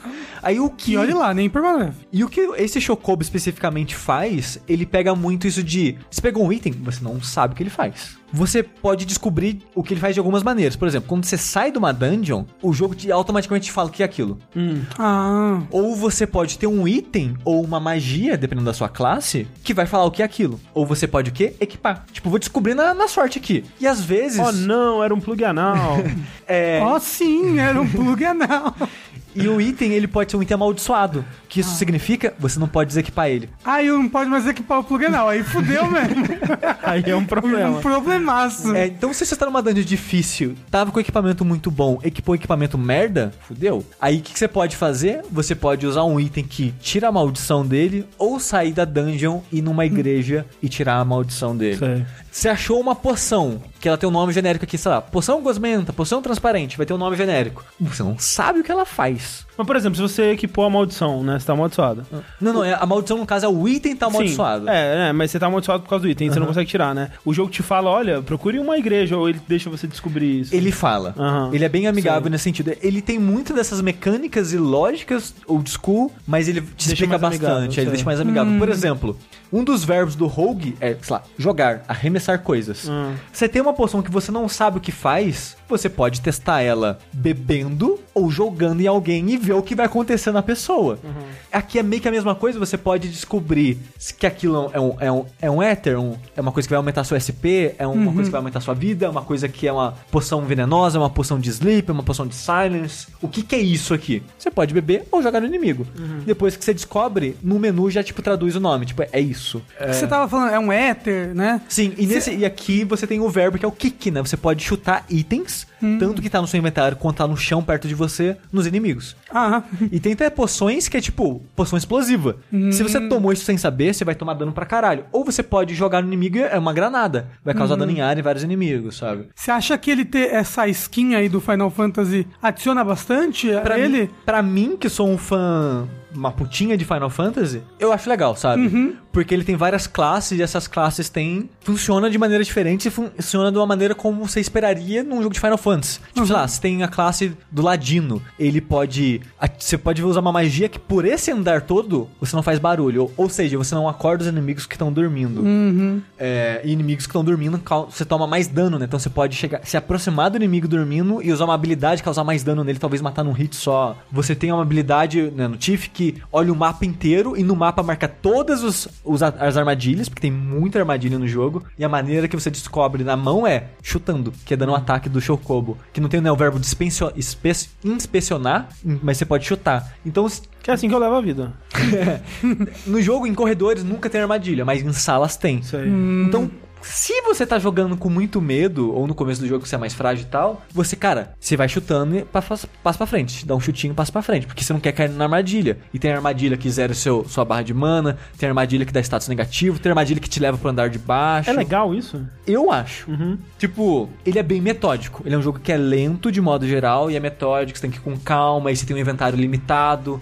Putz, achei um item novo, o que, que eu faço? Qual eu jogo fora? Será que vale a pena jogar algum desses fora pra pegar aquele? Putz, é uma, é uma armadura que eu não sei o que é, ela tá não identificada, eu não tenho um item. Será que eu jogo essa que vale pouco dinheiro fora, pegar aquela? Tipo, tem muito disso, Sei. sabe? Cê- assim, bem Dungeon Crawler, né? Tipo, E- não, ele é total um Dungeon Crawler. Mas é que eu tava pensando assim, porque, por exemplo, eu, eu, eu nunca joguei Rogue NetHack, mas eu entendo que a graça deles é essa complexidade absurda, esse mundo misterioso, onde tudo, aparentemente, tudo pode acontecer e tal. Uhum. Ou então, por exemplo, jogos como Etrian Odyssey, que eu nunca joguei também, mas eu joguei o Persona Q, né? Ele tem umas dungeons infinitas, que são... Quando você olha assim, o mapa delas são super sem graça, mas ele tem um combate legal e ele tem é, essa, a coisa do mapinha, né? Que é interessante de você ir mapeando o lugar. Então, o fato de que você tá mapeando torna aquele mapa que normalmente não seria super interessante numa coisa mais engajada, assim. O, que, o que que te prende nesse jogo? É, é essa coisa da, da exploração ou é o quê? Assim, a princípio. Porque o combate parece simples, né? Ele é bem simples, mais do que eu gostaria. O que me prendeu a princípio era que ele era Final Fantasy e essa pegada levemente mais old school. É mais sim- uma versão mais simplificada do um Rogue old school, mas ainda é mais Rogue do que os jogos modernos, sabe? Sim. Então isso me chamou a atenção e eu acho muito divertido, interessante que eles estão fazendo isso ainda, sabe?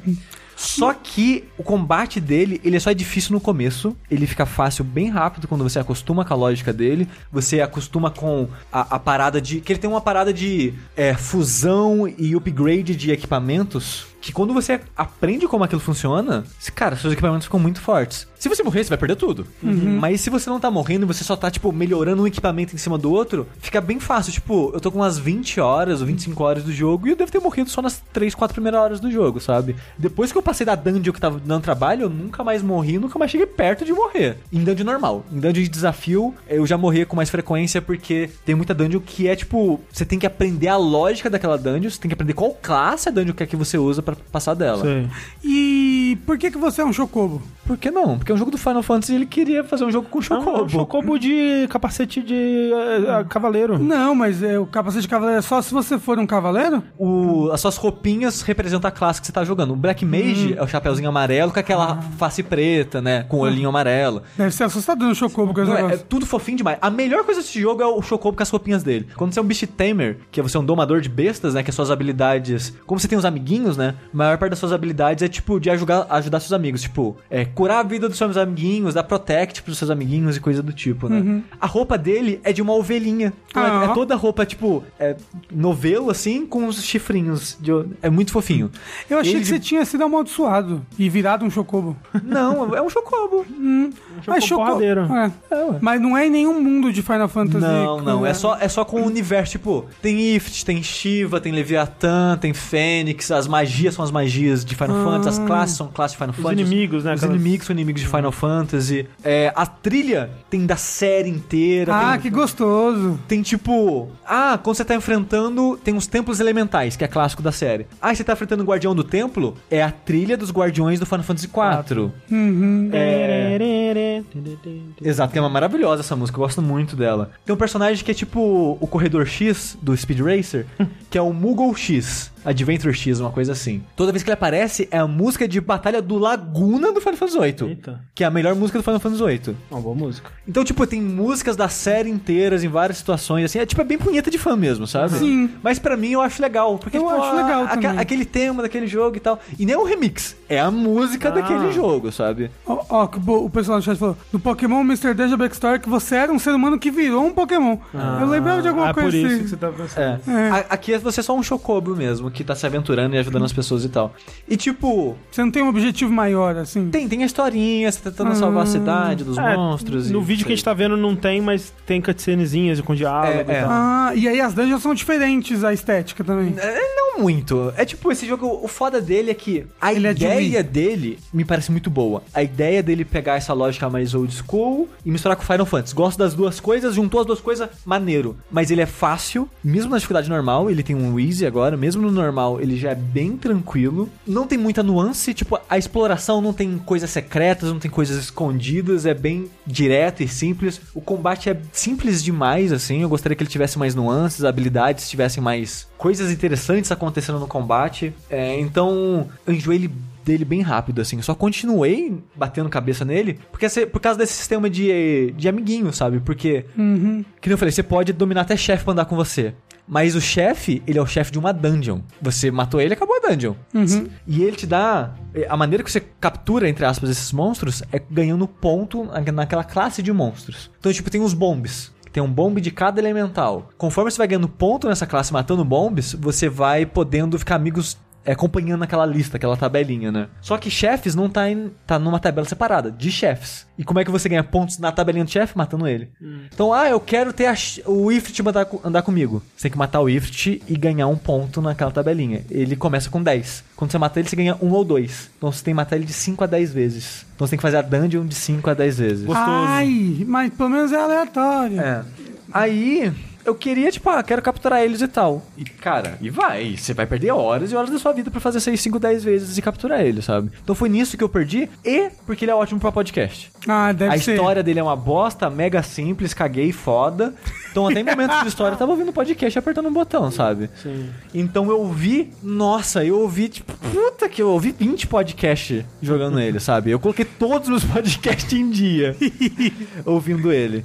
É, Então ele foi legal porque ele é muito bom com, como um jogo, tipo, ah, vou passar um tempinho aqui. Ele é quase um Musou, sabe? Tipo, nisso de. Ele é tão simples, mecanicamente e tal. E aí, em termos de história também, que você pode desligar seu cérebro e só ouvir podcast, relaxar e descansar. Ou, melhor ainda, jogar ele um pouquinho a cada dia. Jogar uma dungeonzinho. Porque as dungeons grandes da história vão ficando cada vez mais grandes. 20, 30, 40, 50 andares. Só que a cada 10 andares tem um teletransporte. Então você pode sair de lá, vender as coisas, comprar equipamento e voltar a partir de onde você parou. Ele é bem amigável nesse sentido. E você pode, todo andar novo da dungeon, quando você encontra uma escadinha, ele pergunta: você quer descer ou você quer sair da dungeon? Então ele é bem amigável nesse sentido de você poder parar quando você quiser e tal. Então ele é ótimo pra isso de vou jogar um pouquinho e parar, vou jogar ouvindo podcast e parar. Então ele é um jogo que não pede muito de você, ele é bom nesse sentido, mas eu fico decepcionado porque ve- vendo ele como um produto, né, de 2019, você olha pra Nintendo fazendo parceria com o pessoal do Necrodancer. E é um roguelike diferentão e tal, que a Nintendo permitiu eles usarem a propriedade do Zelda. E eu queria que eles tivessem mais coragem e arriscassem mais nesse tipo nesse jogo, sabe? Porque, cara, vocês querem fazer um roguelike, que hoje em dia roguelike é um gênero que dá dinheiro, sabe? Bem feito, chama a atenção do público. Nos anos 90, começo de 2000 não era assim.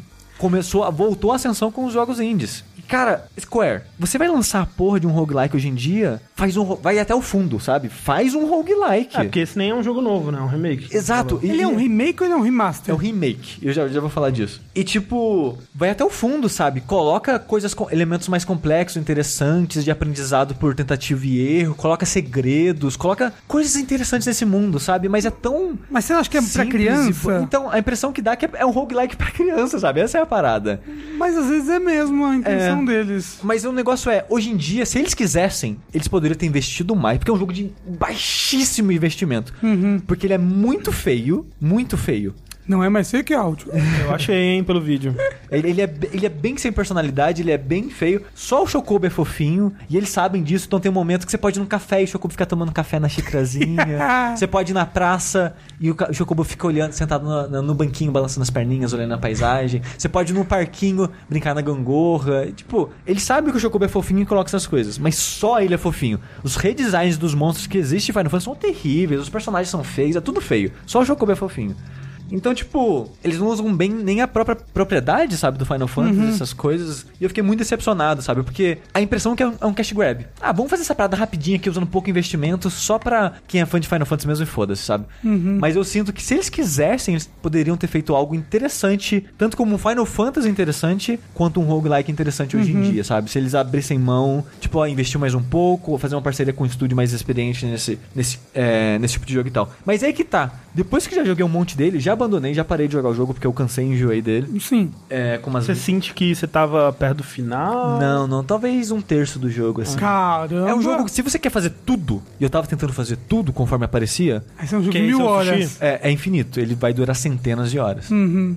Obrigado, Rodrigo. Mas eu tava pensando tudo isso antes de entender o que era ele, né? Aí eu fui dar uma pesquisadinha, né, pra ver, ah, quem fez o jogo e tal. E eu descobri que ele é um remake de um jogo de Wii, que era o Final Fantasy Tales Chocobo Mystery Dungeon, que era, acho que é o terceiro Mystery Dungeon é, do Chocobo, que é de 2007 pra Wii. Antigaço já.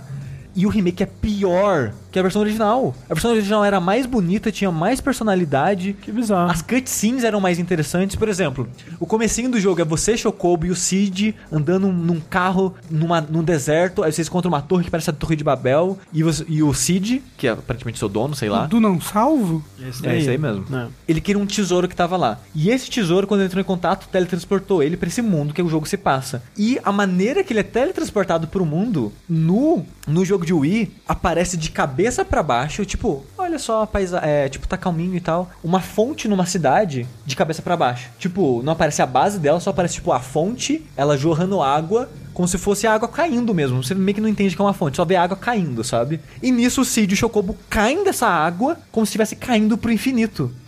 Aí a câmera vira 180 graus e eles caem no chão. Aí você entende, ah, eles foram esguichados pela fonte, foram pra cima com tudo, acabou o momento.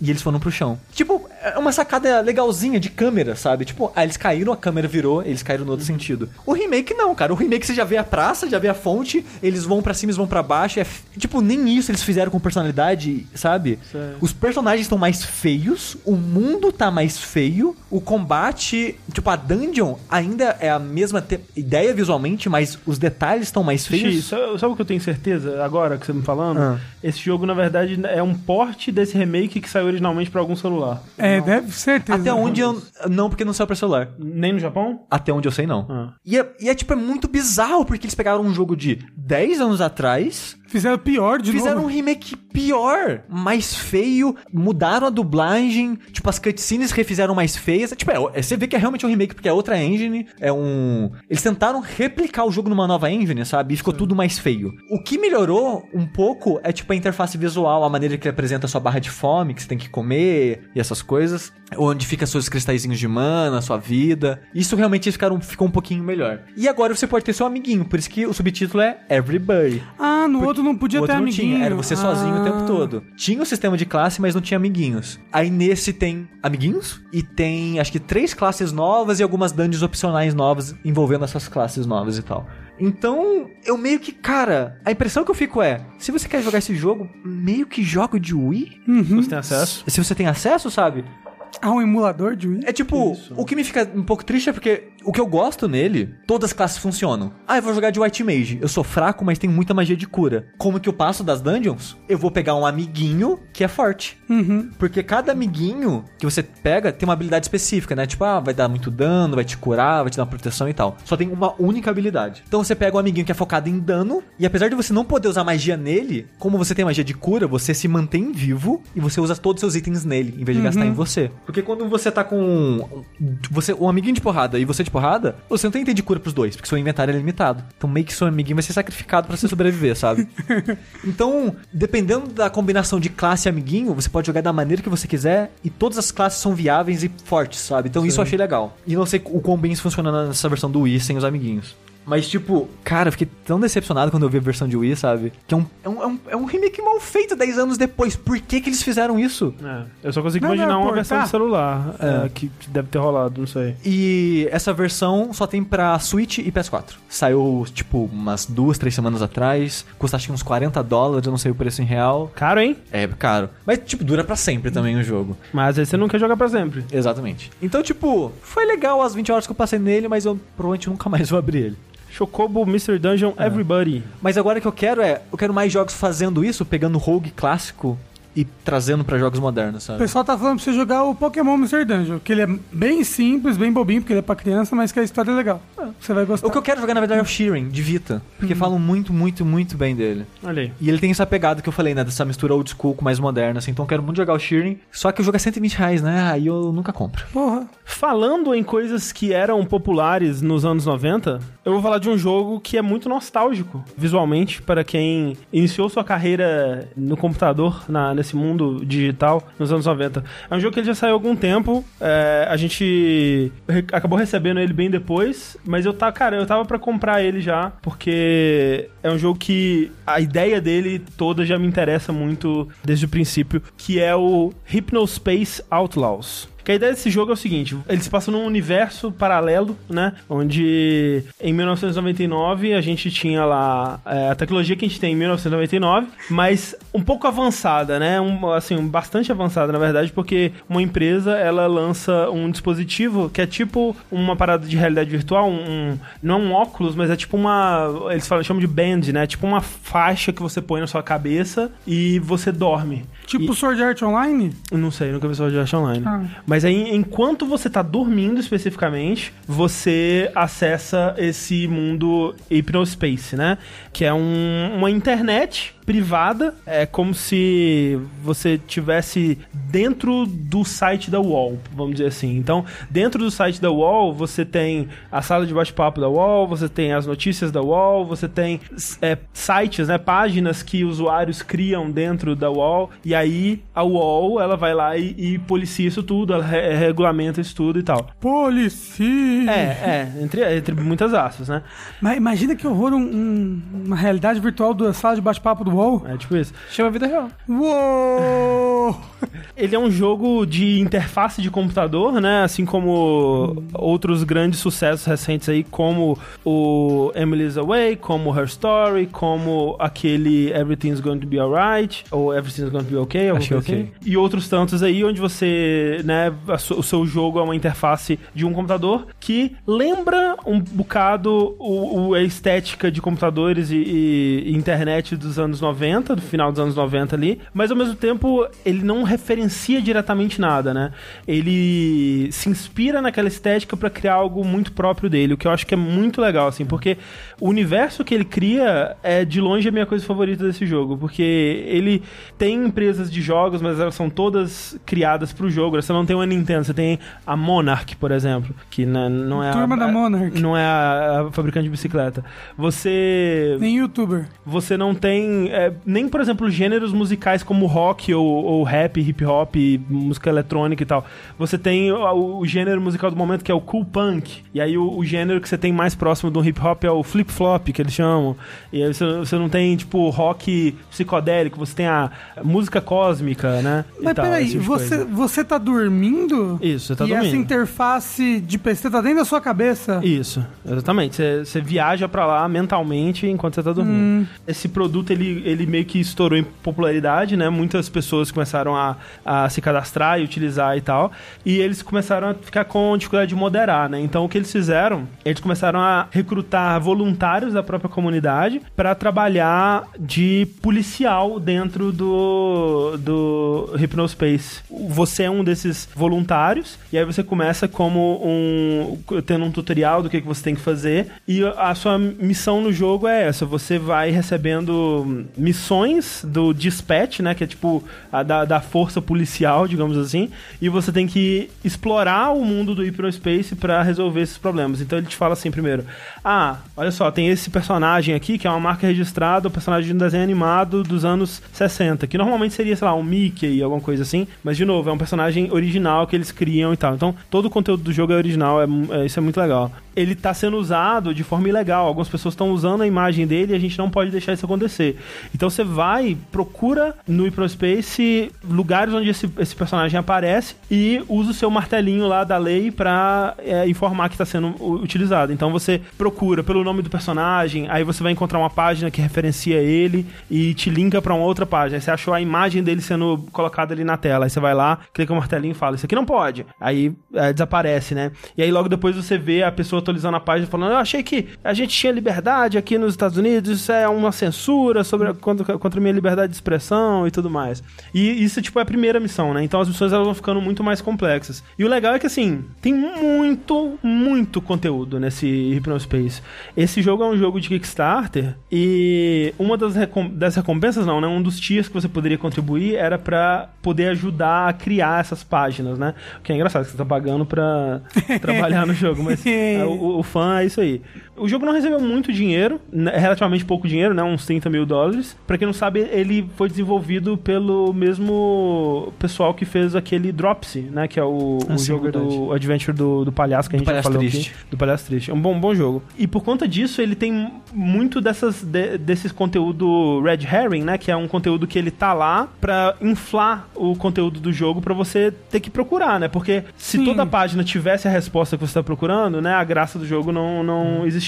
É, não dá a sensação que você tá navegando na internet Isso. atrás de algo. Exato. E todo o lance é que ele dá essa sensação de uma comunidade pequena que eu sinto que reflete muito a minha experiência quando eu comecei a usar a internet, que tipo, era antes do Google, né? Então você só encontrava um site se ele tivesse linkado em outro site, né? Então você ia cadastrar o seu site no KD, por exemplo, e aí você ia para um site, digamos, de Yu Yu Hakusho. E aí no site de Yu Yu Hakusho tinha uma página de links para, olha, esses outros sites de Yu Yu Hakusho. E era uma comunidade que todo mundo se conhecia. Todas as pessoas que tinham um site de Yu Yu Hakusho, elas eram amigas, ou se conheciam, ou eram rivais e tal, essa coisa toda. Amigas dessa, e rivais. dessa comunidade bem pequenininha que você vai co- conhecendo todo mundo. E a sensação quando eu terminei o jogo é que eu conhecia todas essas pessoas, sabe? Tipo, a- os, porque obviamente ele se foca mais em alguns personagens, né? Alguns usuários mais do que em outros. Que são os usuários do mal. Não, não, são os usuários do- de modo geral. E você vai conhecendo a história de cada um e. e, é, né, você vai passando por momentos da vida desse, desse pessoal. E é importante que tenha esse conteúdo extra, né? Tanto para dar essa sensação de que você tá navegando e procurando alguma coisa, mas para enriquecer o mundo, sabe? E esse conteúdo é todo muito bom, cara. É impressionante como é bom o conteúdo que eles, é, que eles usam para expandir o mundo. E às vezes o game design também tá aí, porque, por exemplo, tem. É, uma, uma coisa que acontece, tipo, você já entra, o, o Hyperspace ele começa em 98 e você começa a trabalhar como esse policial em novembro, né? No começo de novembro de 99. E então já aconteceu muita coisa e você, o, enquanto jogador, não sabe da história do lugar e todas as coisas que aconteceram antes. Então, todas essas pessoas que você está conhecendo, elas já têm uma história com elas ali e, e históricos de amizades e rivalidades que você não, não tá por dentro. Então, você vai conhecendo isso, explorando essas páginas, encontrando a, a interação entre elas, né? Uma coisa que, por exemplo, que acontece, você encontra uma página de um cara que você não consegue ler a página dele, tá todo os caracteres tudo bizarro, não faz sentido nenhum. E aí você descobre no outro post dele que ele tá reclamando, exigindo que o, o, o pessoal da Hypnospace, que é a Merchant Soft, que eles voltem com o suporte para um programa que era usado para criar as páginas do Hypnospace no começo. Porque as pessoas criavam páginas no Hypnospace usando esse programa e de repente eles encerraram o suporte a esse programa e todas as páginas que foram criadas com esse programa não são mais legíveis. E tem todo esse, o lance de tipo, porra, fomos nós que pavimentamos essa estrada e agora você tá abandonando a gente, sabe? Uma revolta com isso. E tem todo um lance que os nerds, né, que são os pessoais das páginas, por exemplo, de jogos e de, e de RPG de, de fantasia, de filmes e tal, um dos presidentes, eles, ele não gostava do quanto espaço eles tomavam da visibilidade da parada. Eles, ele queria que fosse, quando você entrasse no Hyperspace, seja uma coisa mais família, de interesse para todo mundo e tal. E esses caras ocupavam tudo, né? Os nerdão lá tomando todo o espaço da parada. Então ele pega todos esses cinco grupos de nerds e junta num grupo só. Aí eles revoltam e criam as Freelands, que a interface é um mapinha de RPG com a casinha deles, onde você clica na casa deles deles e tem as páginas deles pra você navegar. É uma parada, tipo, super tosca. Toca uma música muito brega, que é um rock farofa de um cara que ele tá indo se barbear, sabe? Ele com a, a lâmina na minha cara e eu preciso de concentração. E, tipo, o jogo ele tem muita música, velho, muita música original. É impressionante. É, de é, todos os gêneros possíveis. A gente tá vendo aqui, né, o vídeo enquanto você fala. É. E tem um Inamp maravilhoso. Maravilhoso. Tem uma cabecinha igual tinha. Tem não, e tem vários skins e explorando do jogo você pode baixar mais skins, você pode baixar papel de parede, protetor de tela, é, mascotezinho de desktop que você tem que alimentar. E isso tem tudo propósito. Por exemplo, essa página do cara que tá ilegível, por exemplo, você vai descobrir, quando você vê ela pela primeira vez, você pensa, ah, que interessante, né? Construção de mundo, criando esse conflito entre as pessoas e tal, do, das antigas com as pessoas mais recentes. Lá no final, você vai perceber que isso era uma dica de uma mecânica que você pode usar lá no final, cara. E tipo, você pensa, olha, eles plantaram isso aqui no comecinho, sabe? É game design que estava acontecendo na minha cara e eu não vi. É muito interessante como que eles criam essas coisas que imediatamente não, não parecem ter propósito, parecem ser só um, olha que, que, engraçado, você lembra disso na época, né, e tal. Tem umas coisas super obscuras e você se sente realmente muito inteligente quando você soluciona certos puzzles, sabe? O jogo dura muito tempo? Eu demorei umas 8 horas pra, pra zerar ah, ele. mais que eu esperava. Tá? Eu acho que ele tem um final alternativo, que, né, dependendo da, de decisões e, e escolhas que você toma ao longo dele. Ele tem uma história, né, do início ao fim. Você começa recebendo essas missões, mas obviamente, à medida que você vai cumprindo ela, você vai descobrindo que tem uma, uma coisa mais séria rolando por detrás disso tudo aí. E cabe a você investigar e chegar ao fundo desse mistério, né? O fato de que ele se passa dentro da sua cabeça, num sonho, é importante, é importante assim? É importante. Ou é só pro visual? Não, não, é importante. É um dos pontos principais da história. Ah, a tecnologia e como ela funciona e as consequências dessa tecnologia são é, muito importantes para a história que eles contam. Assim, facilmente um dos meus jogos favoritos de 2019. É, eu gostei muito. Eu tô assim, eu tô apaixonado pelo jogo. Uma coisa que me deixa muito feliz é que o jogo tá indo bem, né? Ele tá vendendo bem e o desenvolvedor já disse que ele vai continuar adicionando conteúdo, é, adicionando páginas e expandindo esse universo. Mas como que isso vai funcionar com a história atual? Eu não sei, eu acho que ele vai, ele vai expandir. A história principal ela vai continuar lá, mas ele vai adicionar mais conteúdo que expande e explica melhor o, o, o universo, esse tipo de coisa. Eu não senti falta de nada, tipo, eu não, não cheguei em nenhum momento e pensei, nossa, tem pouca coisa, tem muita coisa, e o tempo todo você tá sendo levado, né, por esse... É, é- é engraçado como é o, ga- o game design dele funciona, né, porque à medida que ele vai te apresentando essas, essas missões, ele meio que sabe que tipo de coisa... lembra um pouco Her Story, né? Ele sabe que tipo de coisa você vai procurar, as coisas mais prováveis, e ele te conduz por um caminho que você vai ver as coisas principais enquanto você cumpre essa missão, né? Mas ao mesmo tempo, você tem a liberdade total de se enfiar, opa, tem uma coisa esquisita aqui, eu vou explorar isso daqui. E você cai nesse buraco e vai é, indo até o fim dele e descobrindo segredos e, e, sabe, você sente, porra, eu sou a primeira pessoa que chegou nessa página, com certeza.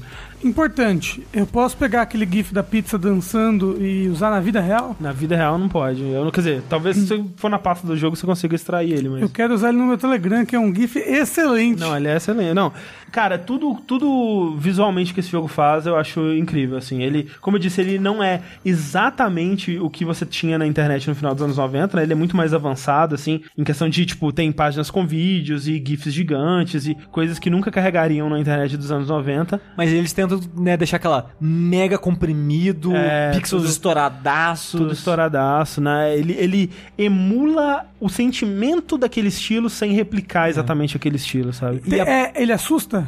Tem, tem uns momentos meio creepy, assim, mas não, assim. Ele, ele- ele não tem a menina sem perna no corredor? Não, mas ele tem essa coisa assim, tipo, ele tem um momento, por exemplo, que você é infectado por um vírus de imagens chocantes, assim, que fica popando na sua tela umas coisas esquisitas. Mas são mais umas imagens meio que você não consegue entender o que tá acontecendo, mas ela é desconfortável, assim. Tipo, uns close num, nos pedaços de carne estranho, assim, como se fosse uma imagem gore, mas que não é realmente uma imagem de putaria ou de, de violência, de gore, nem nada assim.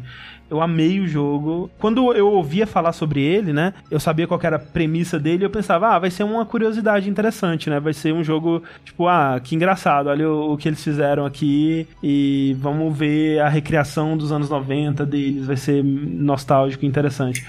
Mas eu não esperava que ele tivesse esses personagens e essa, e essa história e esse, esse aprofundamento no mundo, sabe? O, o, o trabalho de construção de mundo é realmente impressionante. Mas é, se você gosta de Her Story, se você gosta de. Até ele tem um pouco de Papers, Please, né? Nessa coisa de você averiguar uma parada se ela tá dentro dos conformes, de acordo com parâmetros que você rece- recebeu pra investigar, e aí lá e apontar onde tá a parada errada e tal. É, tem um pouco disso também. Eu acho que é um jogo maravilhoso pra todo mundo. Todo mundo tem que jogar. É Hypnospace Outlaw. Falando rapidinho então, André, eu quero falar um pouco um joguinho que eu joguei, olha só coisa, Hum. que eu vou falar dele aqui em homenagem a todas as crianças dos anos 90 que tinham orelha grande e que o apelido por isso era Alex Kidd. Eu? Você- alguém te chamou de Alex Kidd na sua Não, vida já? Dumbo mesmo. Dumbo, mas você tinha orelha grande quando você era criança? Eu não sei. Segundo as pessoas em minha volta, aparentemente sim. Então, recentemente lançou no Switch o Sega Ages Alex Kidd in the Miracle World. Sega Ages é esse trato, né, que eles estão dando pra vários jogos clássicos da Sega. E o Sushi falou bastante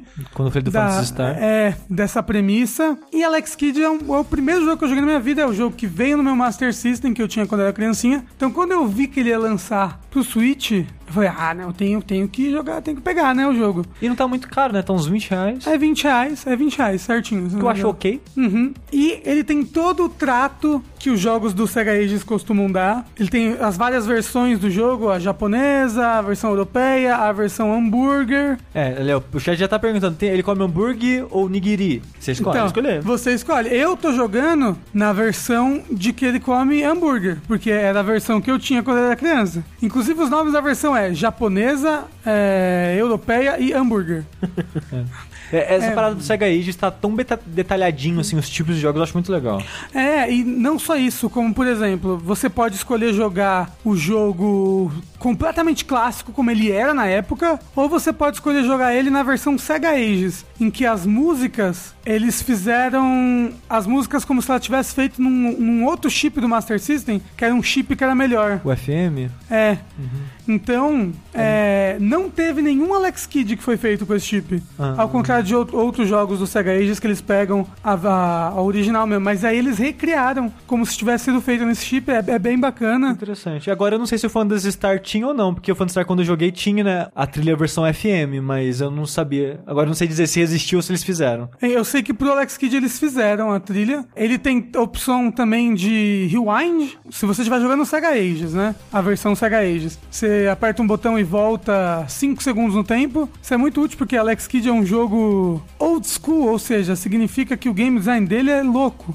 E ele não sabe o que ele tá fazendo em muitas partes. Como, por exemplo, os bosses do Alex Kidd são todos bosses de Jankenpo, pedra, papel, tesoura. Ou seja, é meio que, você pode pensar, aleatório, né? Então a pessoa vai lá, vai botar pedra, você bota qualquer coisa, meu Deus, perdi, perdeu o boss, perdi uma vida, e o jogo, na- no clássico, ele era game over, acabou. Tinha que começar o jogo do começo. O, o, o Jokenpo você acha que é aleatório, então, tipo, é, e se você realmente não sabe a ordem, porque não é aleatório o Jokenpo. Ele, ele, ele- os bosses sempre botam a mesma ordem dos, dos ataques.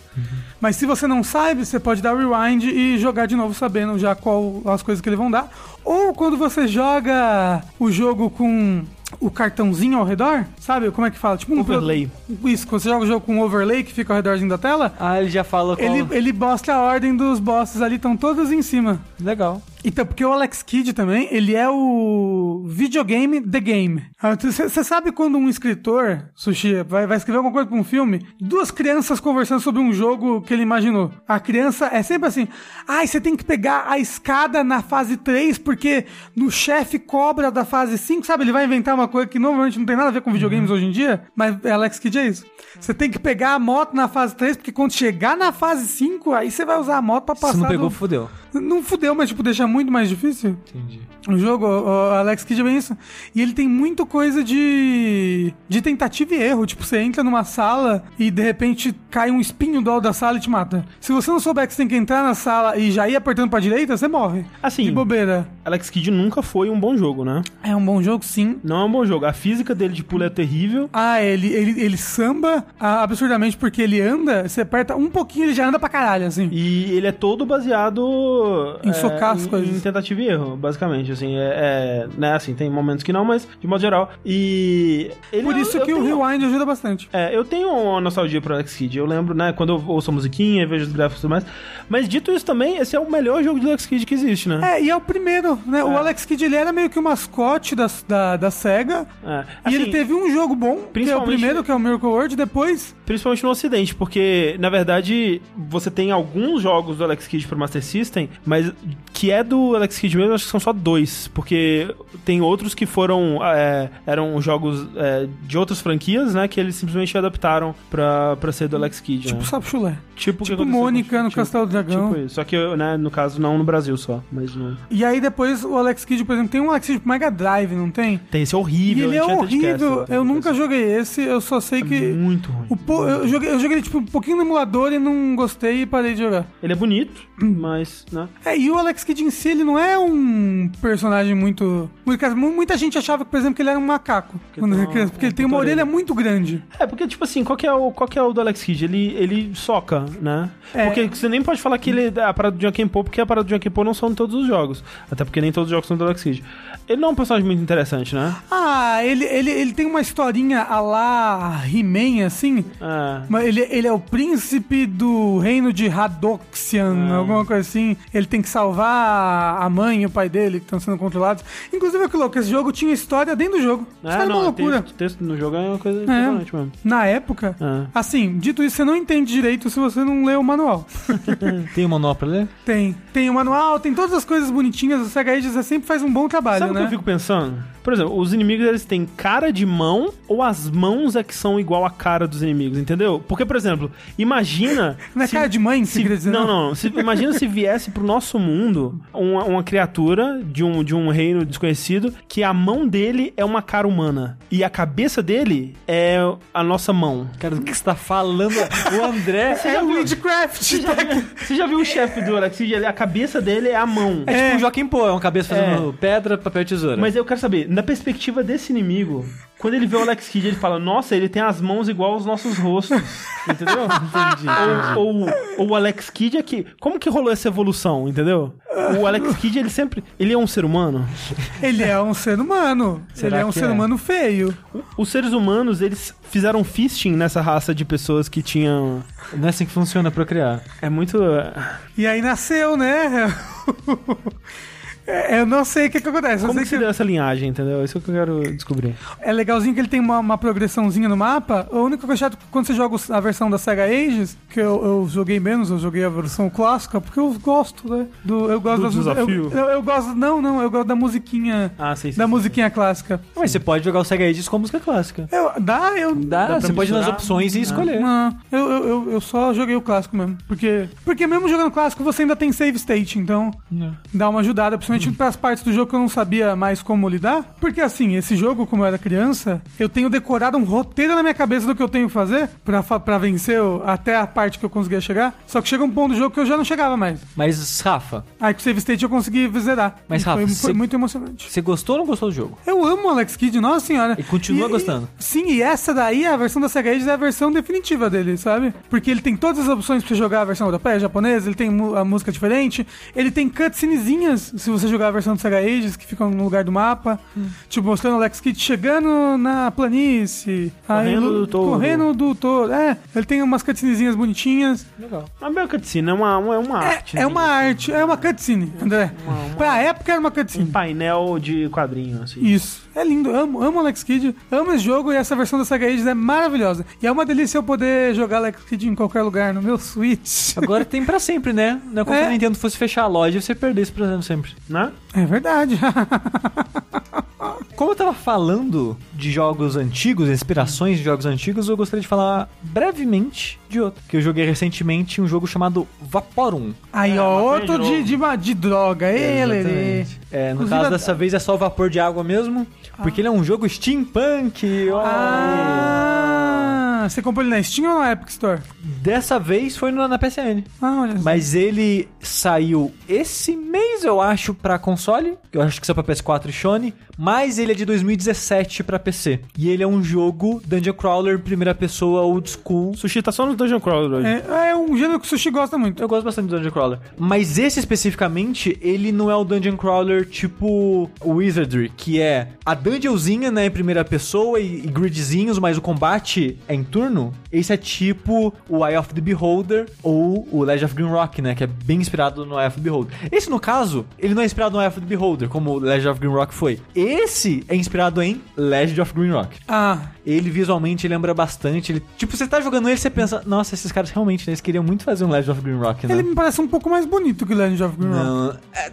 é, talvez tecnicamente eu não sei, mas é, artisticamente eu acho ele mais feio, assim. Se bem que Legend of Green Rock, o forte dele não é isso, né? O forte é, é a exploração e os puzzles. E esse jogo, ele é ruim exatamente nisso. A, A exploração, exploração? e os puzzles dele não são muito bons, e o combate, eu acho que eles tentaram fazer algo diferente, mas pra mim não funcionou muito bem. Porque é o seguinte, ele é, que não falei, em primeira pessoa, gridzinho, né? É, você dá um passo pra frente, você anda um quadradinho pra frente, né? Os monstros a mesma coisa, só que ele não é por turno, é em tempo real. Só que a movimentação, né, é nesses grids do, do mundo. Você tem um mapinha, conforme você vai andando, vai preenchendo, ele mostra esses gridzinhos, mostra a porta, fechada, aberta, tudo que você vai fazendo vai aparecendo nesse mapa e tal. Ele tem party ou é só uma pessoa só? Aí que tá. A diferença desse tipo de jogo é que ele só tem um personagem. O Legend of Rock, por exemplo, você pode escolher. Você cria sua parte, você cria a classe, você cria a raça, você faz tudo. Esse jogo, ele tenta ter uma historinha mais é, linear, mais. É, uma narrativa mais estruturada, digamos assim. Então você tem esse cara que ele tem um nome, ele tem uma, uma personalidade, que ele apareceu na frente dessa torre, pequeno navio dele naufragou, mas ele perdeu a memória, como sempre, tem isso. E ele parou nessa torre, e quando ele chegou na frente da torre, a torre abriu a porta pra ele entrar ali, eita, que porra é essa? Ele entrou na torre. E é meio que é isso, a história do jogo Bioshock. é, é nossa, é muito, André. É muito Bioshock. Ele é ele subindo o andar. Então, os andares dessa dungeon é ele subindo nessa torre, meio Bioshock. Ó, ele tá é, subvertendo o gênero de roguelike porque ele tá subindo ao invés de descer. É, É mas, porque é steampunk. mas, não é- mas, a- Ah. mas ele não é roguelike, né? Mas aí, como ele quer ser muito Bioshock, a história se dá por arquivos de áudio e ar- arquivos escritos. Então, você tá explorando esse lugar, aí você achou um baú, no baú tem um, sei lá, uma carta. Aí você vê a carta, ah, é o Zequinha mandando a carta pro Juquinha e sei lá, coisa assim. Hoje em dia é muito difícil ter paciência pra esse tipo de coisa. É, e, é, e é ruim, viu? Eu tenho que estar muito investido no universo da parada. E, e não, ele não faz um Mas- bom trabalho em te fisgar, ele não faz um bom trabalho em fazer uma narrativa interessante dentro desse formato que já tá cansado hoje em dia. Ah, mas, por exemplo, quando você joga o jogo lá da internet, você basicamente tá lendo. Mas, o contexto é diferente. É, tipo. Não, a- não- é mais uma cartinha de uma pessoa pra outra, sabe? Não é mais um audiolog que alguém gravou por algum motivo. É, eu, eu não, eu não sou contra ler, necessariamente. É, o, o contexto da leitura é que é importante. E isso me dava tanta preguiça porque, né, usando o Left Gun Rock, que é um tipo desse jogo que eu gosto bastante, e pra mim é claro que ele é inspirado nele. Ele tem um pouquinho de contexto em coisas escritas, mas é, cara, tão plano de fundo que ele sabe que ele é um jogo clássico old school, que a história não importa. O que importa é a parte mecânica, exploração e puzzles. E ele vai nessa com tudo, sabe? E esse jogo não, ele quer muito que você se importe com esse mundo, ele quer muito que você se importe com essas pessoas. Tipo, tem armas únicas que é a arma do Zequinha. Aí depois você vai achar o documento do Zequinha que ele fala daquela Zequinha. arma. Isso é Dark Souls? Mas é, você encontra NPC ou. ou- Não, Não. não, porque André é Bioshock depois que já deu a Ah, merda. entendi, entendi. Já deu uma coisa ruim, as pessoas já morreram e já sumiram. As máquinas já tomaram conta e mataram todo mundo. Tem um equivalente do Andrew Ryan? Não por enquanto, que eu não joguei o jogo todo que não, não gostei muito dele, eu não vou terminar. Porque, que eu não tava falando, ele é só uma pessoa, ele não tem sua par lá tradicional de quatro pessoas, você vai atacando com ela e tal. Ele é só um personagem. E você n- não tem uma classe, né? Você vai gastando pontos em atributos diferentes e você meio vai criando sua classe. Tipo, ah, você ganhou um level, você ganhou três pontos de skill. E você tem lá, é, pontos em espada, em arma de contusão, em arma, tipo, é, de fogo, em armadura, em escudo, em magia. Magia, no caso, é a tecnologia desse jogo. Então você meio que cria sua personagem de acordo com essas coisas. E dependendo da sua pontuação, você pode ou não usar equipamentos que vai achar pelo mundo. Não é magia, é tecnologia. Não.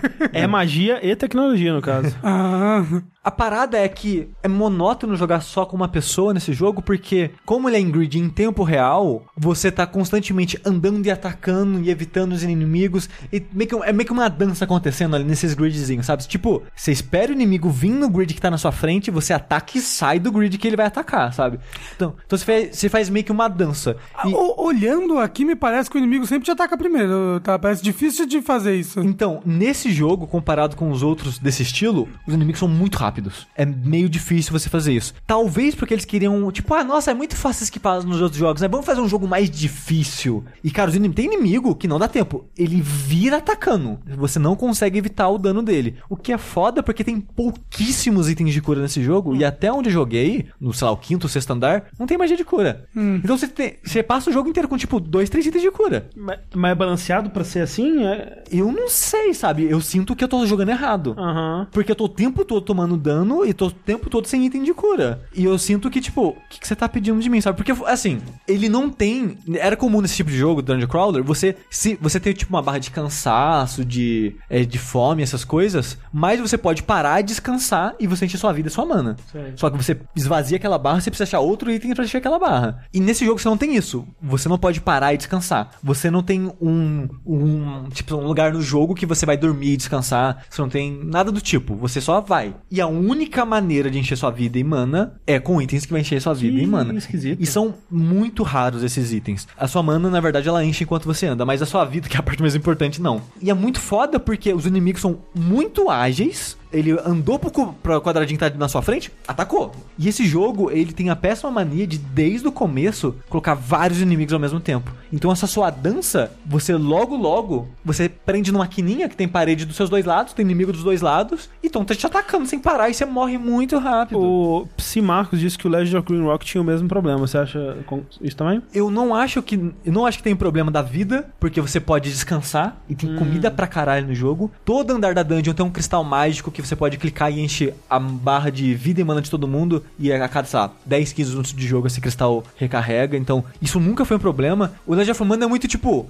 Green Rock. A Legend of Green Rock foi muito tipo, no combate você pode morrer, porque você não pode descansar e usar o cristal. Então você tem poções limitadas, mas é só pra aquela luta. Esse jogo não. O cristal é. Os seus itens de cura é pro jogo inteiro, não é só pra luta, sabe? Mas você acha que a, a dança dos cubinhos funciona no Legend of Green Rocks? Funciona porque eles colocam menos inimigos inimigos. É uma progressão, né? No Legend of Rock, eu, eu até recomecei a jogar o 1 de novo pra comparar. E, cara, ele começa, tipo, com um inimigo, um inimigo. Ah, agora é um inimigo que atira uma parada e você. É, tipo, é bem de boinha pra você acostumar com o ritmo do jogo. Esse jogo não. No segundo andar, já tem uma turret que vai atirar assim que você pisar no quadrado em frente a dela. Tem um inimigo que ataca em área e vem um outro voando. E é muita coisa ao mesmo tempo, sabe? E, tipo, quando ele tem armadilha e ele o tempo todo coloca armadilha pra você, e não é armadilha de botão que eu digo. Tipo, é uma emboscada. Você entrou na sala, vai vir um inimigo at- mágico atrás de você, vai vir dos dois lados e você tá preso, sabe? Ele faz isso muito. Então, eu tava achando meio frustrante o combate dele por essa dinâmica que ele quer. Ele quer muito ser difícil. Ele quer muito que você pene e apanhe, morre e tente de novo, sabe?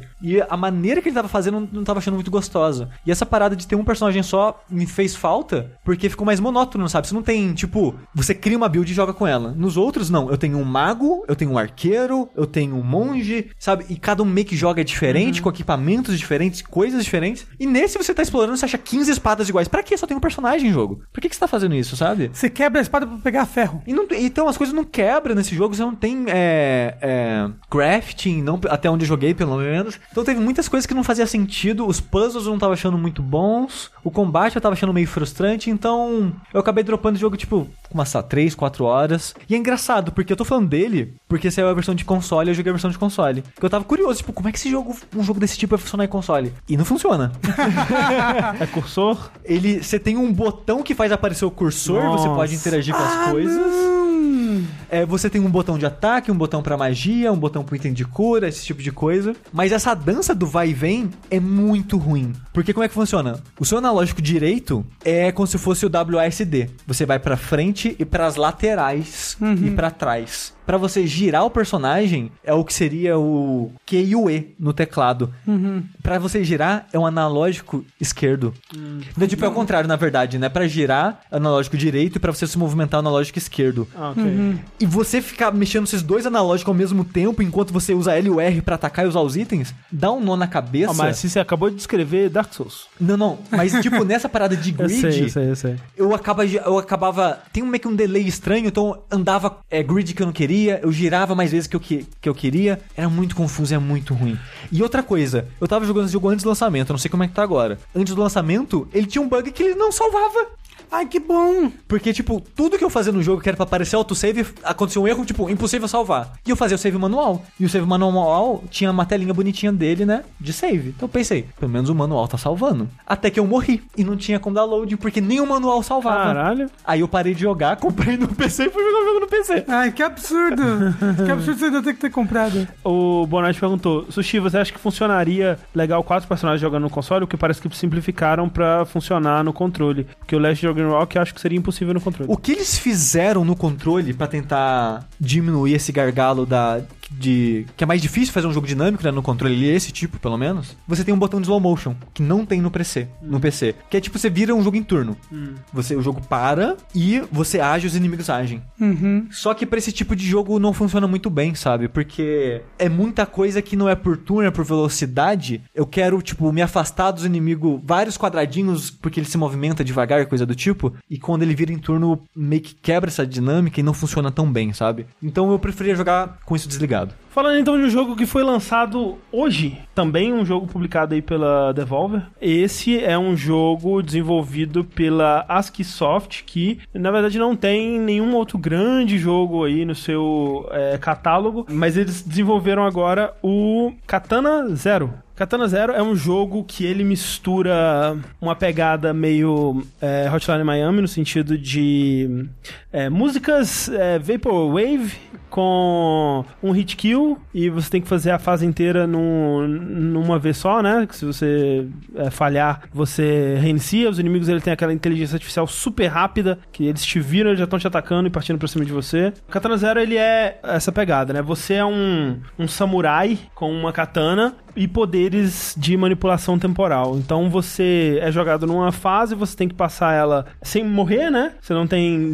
checkpoints dentro da fase, nada do tipo. Você tem E- entre telas, né? É, assim- é, é que meio que o jogo ele é meio ele que tem, ele tem a missão e dentro da missão tem telas e cada tela É. tem um, um, um checkpoint, exatamente. Então você é mandado nessas missões, geralmente o objetivo é é mate todas as pessoas que você encontra, na 99% das vezes. o legal dele é que ele tenta variar bastante, né? Tem Sim, ele tem, tem muita fase que é variedade. tipo na boate aí você tem que se camuflar entre as pessoas dançando. A animação dele dançando é maravilhosa. Sim, e ele tem animação, né, específica pro cara dançando e tal.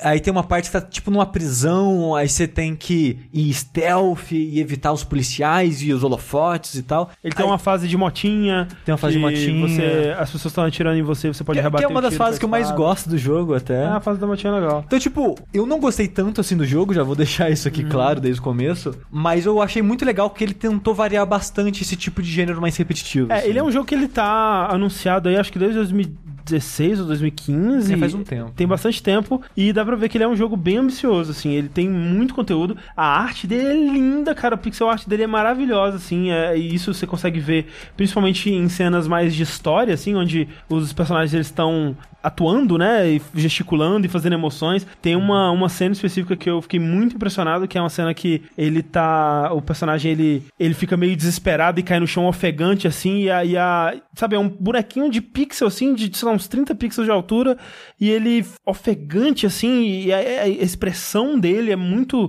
crível é, no chão, assim, eu achei muito legal. Ele tem muita animação única para essas cenas de história e, e momentos específicos onde né, animações que só são usadas ali e não se repetem. Então ele tem bastante conteúdo nesse sentido. E nas fases em si, ele tem boas ideias e ele tem boas mecânicas. Eu gosto de como, de modo geral, a jogabilidade funciona, né? Você tem um botão de ataque com a sua espada, você tem um botão para arremessar o objeto que tá na, na sua mão. Ele tem uma janela ali onde ele vai guiar para o inimigo que tá mais próximo de você, se vocês estiverem mais ou menos no mesmo nível. É, mas geralmente ele, ele conta que você também aponte com o analógico para quem você quer acertar. E ele tem a mecânica de. é, ele tem uma mecânica de dash, né? Onde você dá um dashzinho e você fica invulnerável no- nos frames que você tá dando esse dash. E ele tem a mecânica de manipulação temporal, que facilita coisas como, por exemplo, você poder rebater os tiros do inimigo com a sua espada. De modo geral, lidar com situações mais caóticas, né? O jogo Cê- ele, ele espera que você use isso bastante, mas eu não sinto que ele, ele.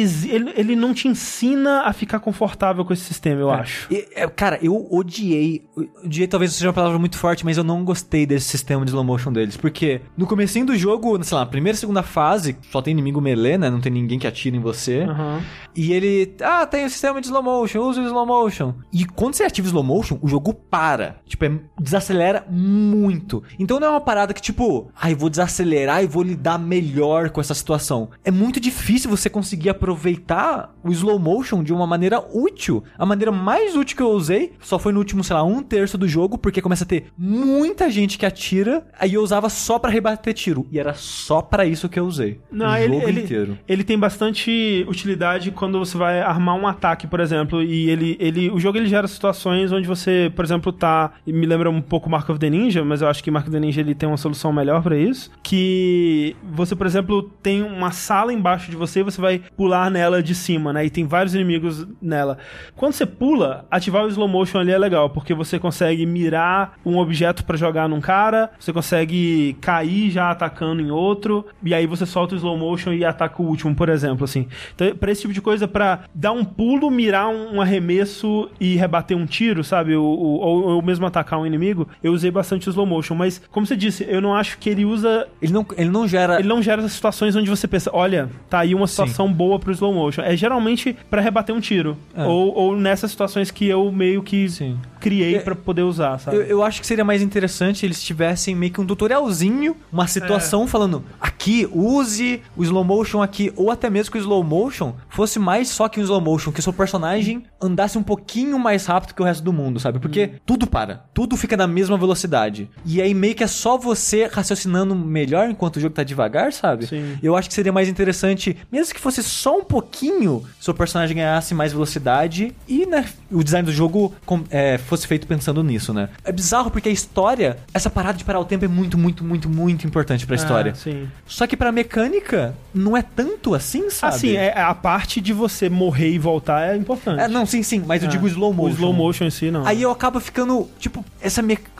Mecânica, ela existe por causa da história ou a história nasceu por causa da mecânica, sabe? Eu, eu achei. Ah, eu, eu garanto que, é- que- Eu imagino, pelo menos, que a história nasceu por causa da mecânica. É, mas a impressão é que é o contrário, sabe? Uhum, Parece que ela tá ali só pra justificar a história, de tão- porque eu acho ela mal utilizada, sabe? Sim, sim. É, porque assim, ela é usada de duas formas. Ela é usada nessa mecânica de slow motion e eles justificam como que você morreu e tá continuando vivo, né? Que quando você morre, você volta no tempo pro início da fase. E de modo geral, assim, eu acho que quando ele começa a pegar é, mais na dificuldade e exigir mais precisão do jogador, o jogo não funciona tão bem assim. Eu gosto da, da mecânica quando é tipo você mais um cara, ou você e um, um, um, um brother que atira ali e tal. Mas o jeito que você você vê, o jeito que você tem que avançar nas missões, né? Você tem uma, uma visão muito curta do, do que tá acontecendo em volta, então você tem que avançar meio devagar, assim. Ele nunca cria, por exemplo, uma coisa que eu reparei é que, assim, isso é uma parada que eu senti muita falta no Ronin, por exemplo, é que quando você termina uma fase nesse jogo, você vê o replay de tudo que aconteceu. Mas eu nunca queria assistir o replay, porque ele nunca era um replay da hora, assim, tipo, era eu chegando aos pouquinhos numa porta, esperando o cara estar na posição certa pra poder invadir. Tipo, o jogo ele nunca incentiva que você vai na porra louca, assim.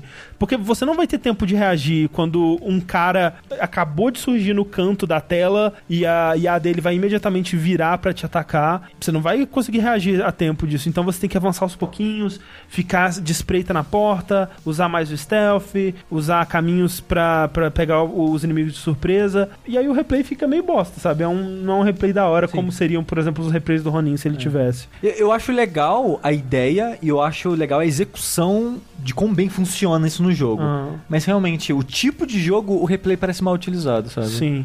Agora, e eu gostei bastante do jogo, apesar desses defeitos que eu tô apontando, e eu acho que o principal disso pra mim é a história e o mundo que ele cria. Uma coisa que me vendeu esse jogo, como a gente falou, né, no, acho que foi no vértice de notícias que a gente comentou do trailer dele, é que assim, eu sabia da existência, da existência desse jogo já há alguns anos, e ele parecia um jogo legal, ele foi parecendo menos legal ao longo dos anos, que, né, foi se tornando algo mais comum esse tipo de jogo, mas quando apareceu no trailer uma cena dele num psicólogo, eu pensei, caralho, que ideia, sabe? Você vai na matança e assim como Hotline Miami, depois você volta pra sua vida mundana, normalzona, né? E sem graça e tal, e você vai fazer coisas de uma pessoa normal. E eu achei isso muito sensacional. No jogo ele é mais, ele é mais encaixado na história, porque o seu psicólogo, psiquiatra, no caso, né? Porque ele te dá medicamentos, ele é também o seu chefe, digamos assim, ele que te dá as suas missões, né? Então é meio que uma- um psicólogo do trabalho, assim, sabe? De, de, é, saúde do trabalho. Porque ele vai ver, ele vai te entrevistar meio que sobre a missão e que- como você tá e tal. E ver se você tá bem pra próxima missão, digamos assim. E aí ele te, ele te injeta com essa droga, que é onde gira todo o cerne do jogo, que é a droga que faz você ter esse poder do tempo. E esse conceito, né? Porque ele é um jogo meio, meio cyberpunk. Não cyberpunk, ele é noir, né? Um noir, aquele noir É um- retrofuturista, né? Anos 80, neon e tal. Cyberpunk que chama. Não é cyberpunk porque não tem nada de cyber, né? Mas essa, essa estética, né? Eu nunca vi um, um- um- um universo de ficção científica com exatamente essa ideia, sabe? É, é uma, uma ideia fresca o suficiente pra ser interessante. É só de, punk, então. de ter uma, uma droga pra guerra que o poder dela é a manipulação temporal, sabe? E as consequências dessa droga quando abusada e quando utilizada é, em excesso, né? O, o withdrawal, né? O, a abstinência dessa droga, as consequências dela são muito interessantes e são descritas e mostradas de uma maneira muito crível e muito real, assim, sabe? Muito desesperadora até. Isso é mostrado brincando com a mecânica também, né? Às vezes você tá numa fase e a fase começa a bugar num loop, né? Você tá avançando e ela começa a resetar do nada e você não entende o que tá acontecendo e você tá levando a sua vida e de repente começa a tela pisca e você tá em outro lugar, assim, num outro tempo. Essa parada começa meio que te deixar meio louco mesmo, sabe? E Eu gosto mais da narrativa do que da história do jogo. Hum. Porque o final eu acho muito ruim. Eu, ao longo do jogo eu tenho impressão que tem mais de um final, porque Parece que sim, mas eu tava pesquisando e Não tem. e não é tão é, não- você não tem tanta agência quanto você imagina. Ah, tá. Porque, tipo, a maneira que você termina a missão, você faz a missão, seu chefe reage, te xinga É, ou te é, elogia, tem escolhas e conversas ao longo do jogo inteiro. E é isso que eu acho legal, porque, tipo, Isso, isso tem como mudar mesmo, mas ah, Ah. Todo diálogo que tem no jogo, e tem bastante diálogo no jogo, você pode interromper a pessoa falando qualquer coisa. Ah. Você pode. Tem múltiplas escolhas que você pode responder a pessoa. Antes de várias missões tem uma conversinha que vai mudar um pouco o contexto que a fase vai começar e tal, coisas do tipo. Então eu gosto muito da narrativa, da maneira que ele apresenta esse mundo, da- desses glitches, essas paradas meio de VHS que o jogo tem, a a maneira que a droga funciona na história. E tudo isso eu acho muito legal. A história em si eu não acho muito boa, assim. Eu acho. Eu achei bem decepcionante o final, nossa. Eu gostei, eu gostei. Tipo, a revelação, a grande revelação final eu meio que já tinha sacado, então ela não foi né, impactante.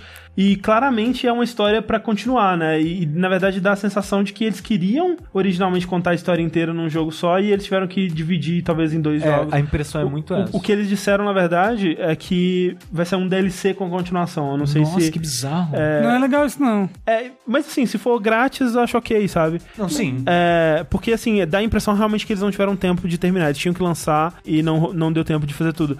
Mas dito isso, porque, por exemplo, ele levanta uma grande, uma questão maior ao longo dessa, dessa campanha, que é uma, sobre umas visões que o seu protagonista tem, que ele vê uma criança, né? Aí chega alguém na sala, mata a criança, a criança parece muito com ele e tal. E ele não se lembra disso, é uma memória dele, mas ele não se lembra disso ter acontecido.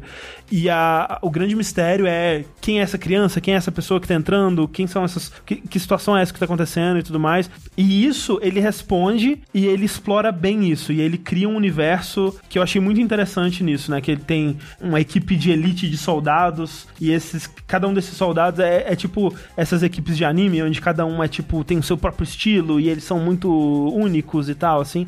E ele explora de uma forma bem satisfatória isso pra mim. E ele explica esse mistério dessas, dessa memória, ele explica ela muito bem. Mas aí tem coisas ao redor disso, né? Por exemplo, aqueles caras com máscara. Tem umas coisas assim que ficam em aberto, que eu acharia ok se fosse só uma história fechada e, e eles não explicassem isso. Mas sabendo que vai ter uma sequência, eu acho tranquilo, assim, É. sabe? Eu terminei esse jogo com um gostinho assim de quero mais, ao mesmo tempo que eu acho que se ele continuasse seguindo simplesmente a progressão de dificuldade que ele tava do, do começo ao fim ali, eu acho que ele termina num ponto que ele tava ficando difícil de um jeito chato pra mim, que é, tava muito inimigo e umas situações meio é, chatas de resolver, assim. É, eu, eu- se for ter essa continuação em DLC mesmo, vai ser totalmente Hotline Miami 2, tipo, em termos de dificuldade. A, a dificuldade vai ser uma continuação daqui. Eu espero que não. Eu espero que eles tenham soluções melhores. Eu espero que eles é, recebam o feedback desse jogo e eu espero que o feedback desse jogo comente, é, né, é, reflita as minhas os meus problemas, porque eu acho que ele tem muito potencial. Eu gosto muito do universo que ele cria. De modo geral, é, eu gosto das mecânicas, como eu disse, eu tenho aquelas, é, aquelas reservas, mas é um jogo que eu me diverti bastante ao longo dele e é, e é curtinho, né? Umas três horas você termina É. ele. Eu- bom é isso, que ele é não é muito caro e é curto.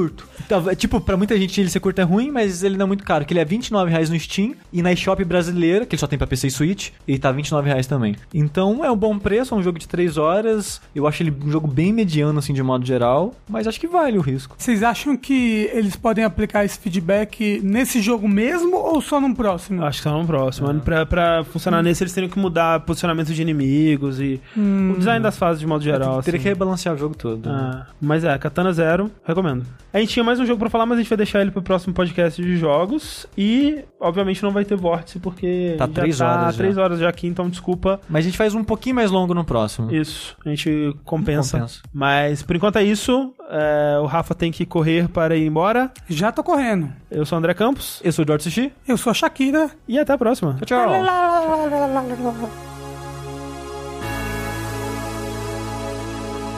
Whiskers growing at the speed light. The trimmer into overdrive. Thoughts are running through my mind. Just the bathroom in the night. Spray the shaving cream into my hand. Lather up the world, don't understand. Man inside the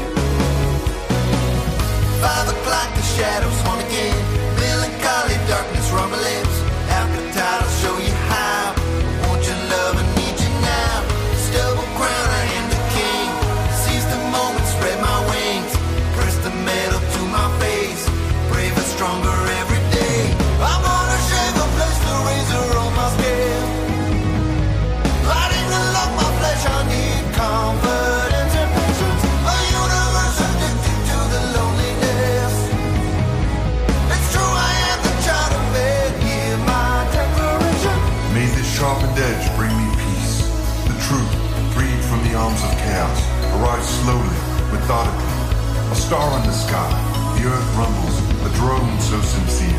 And I'm not frightened, I just am.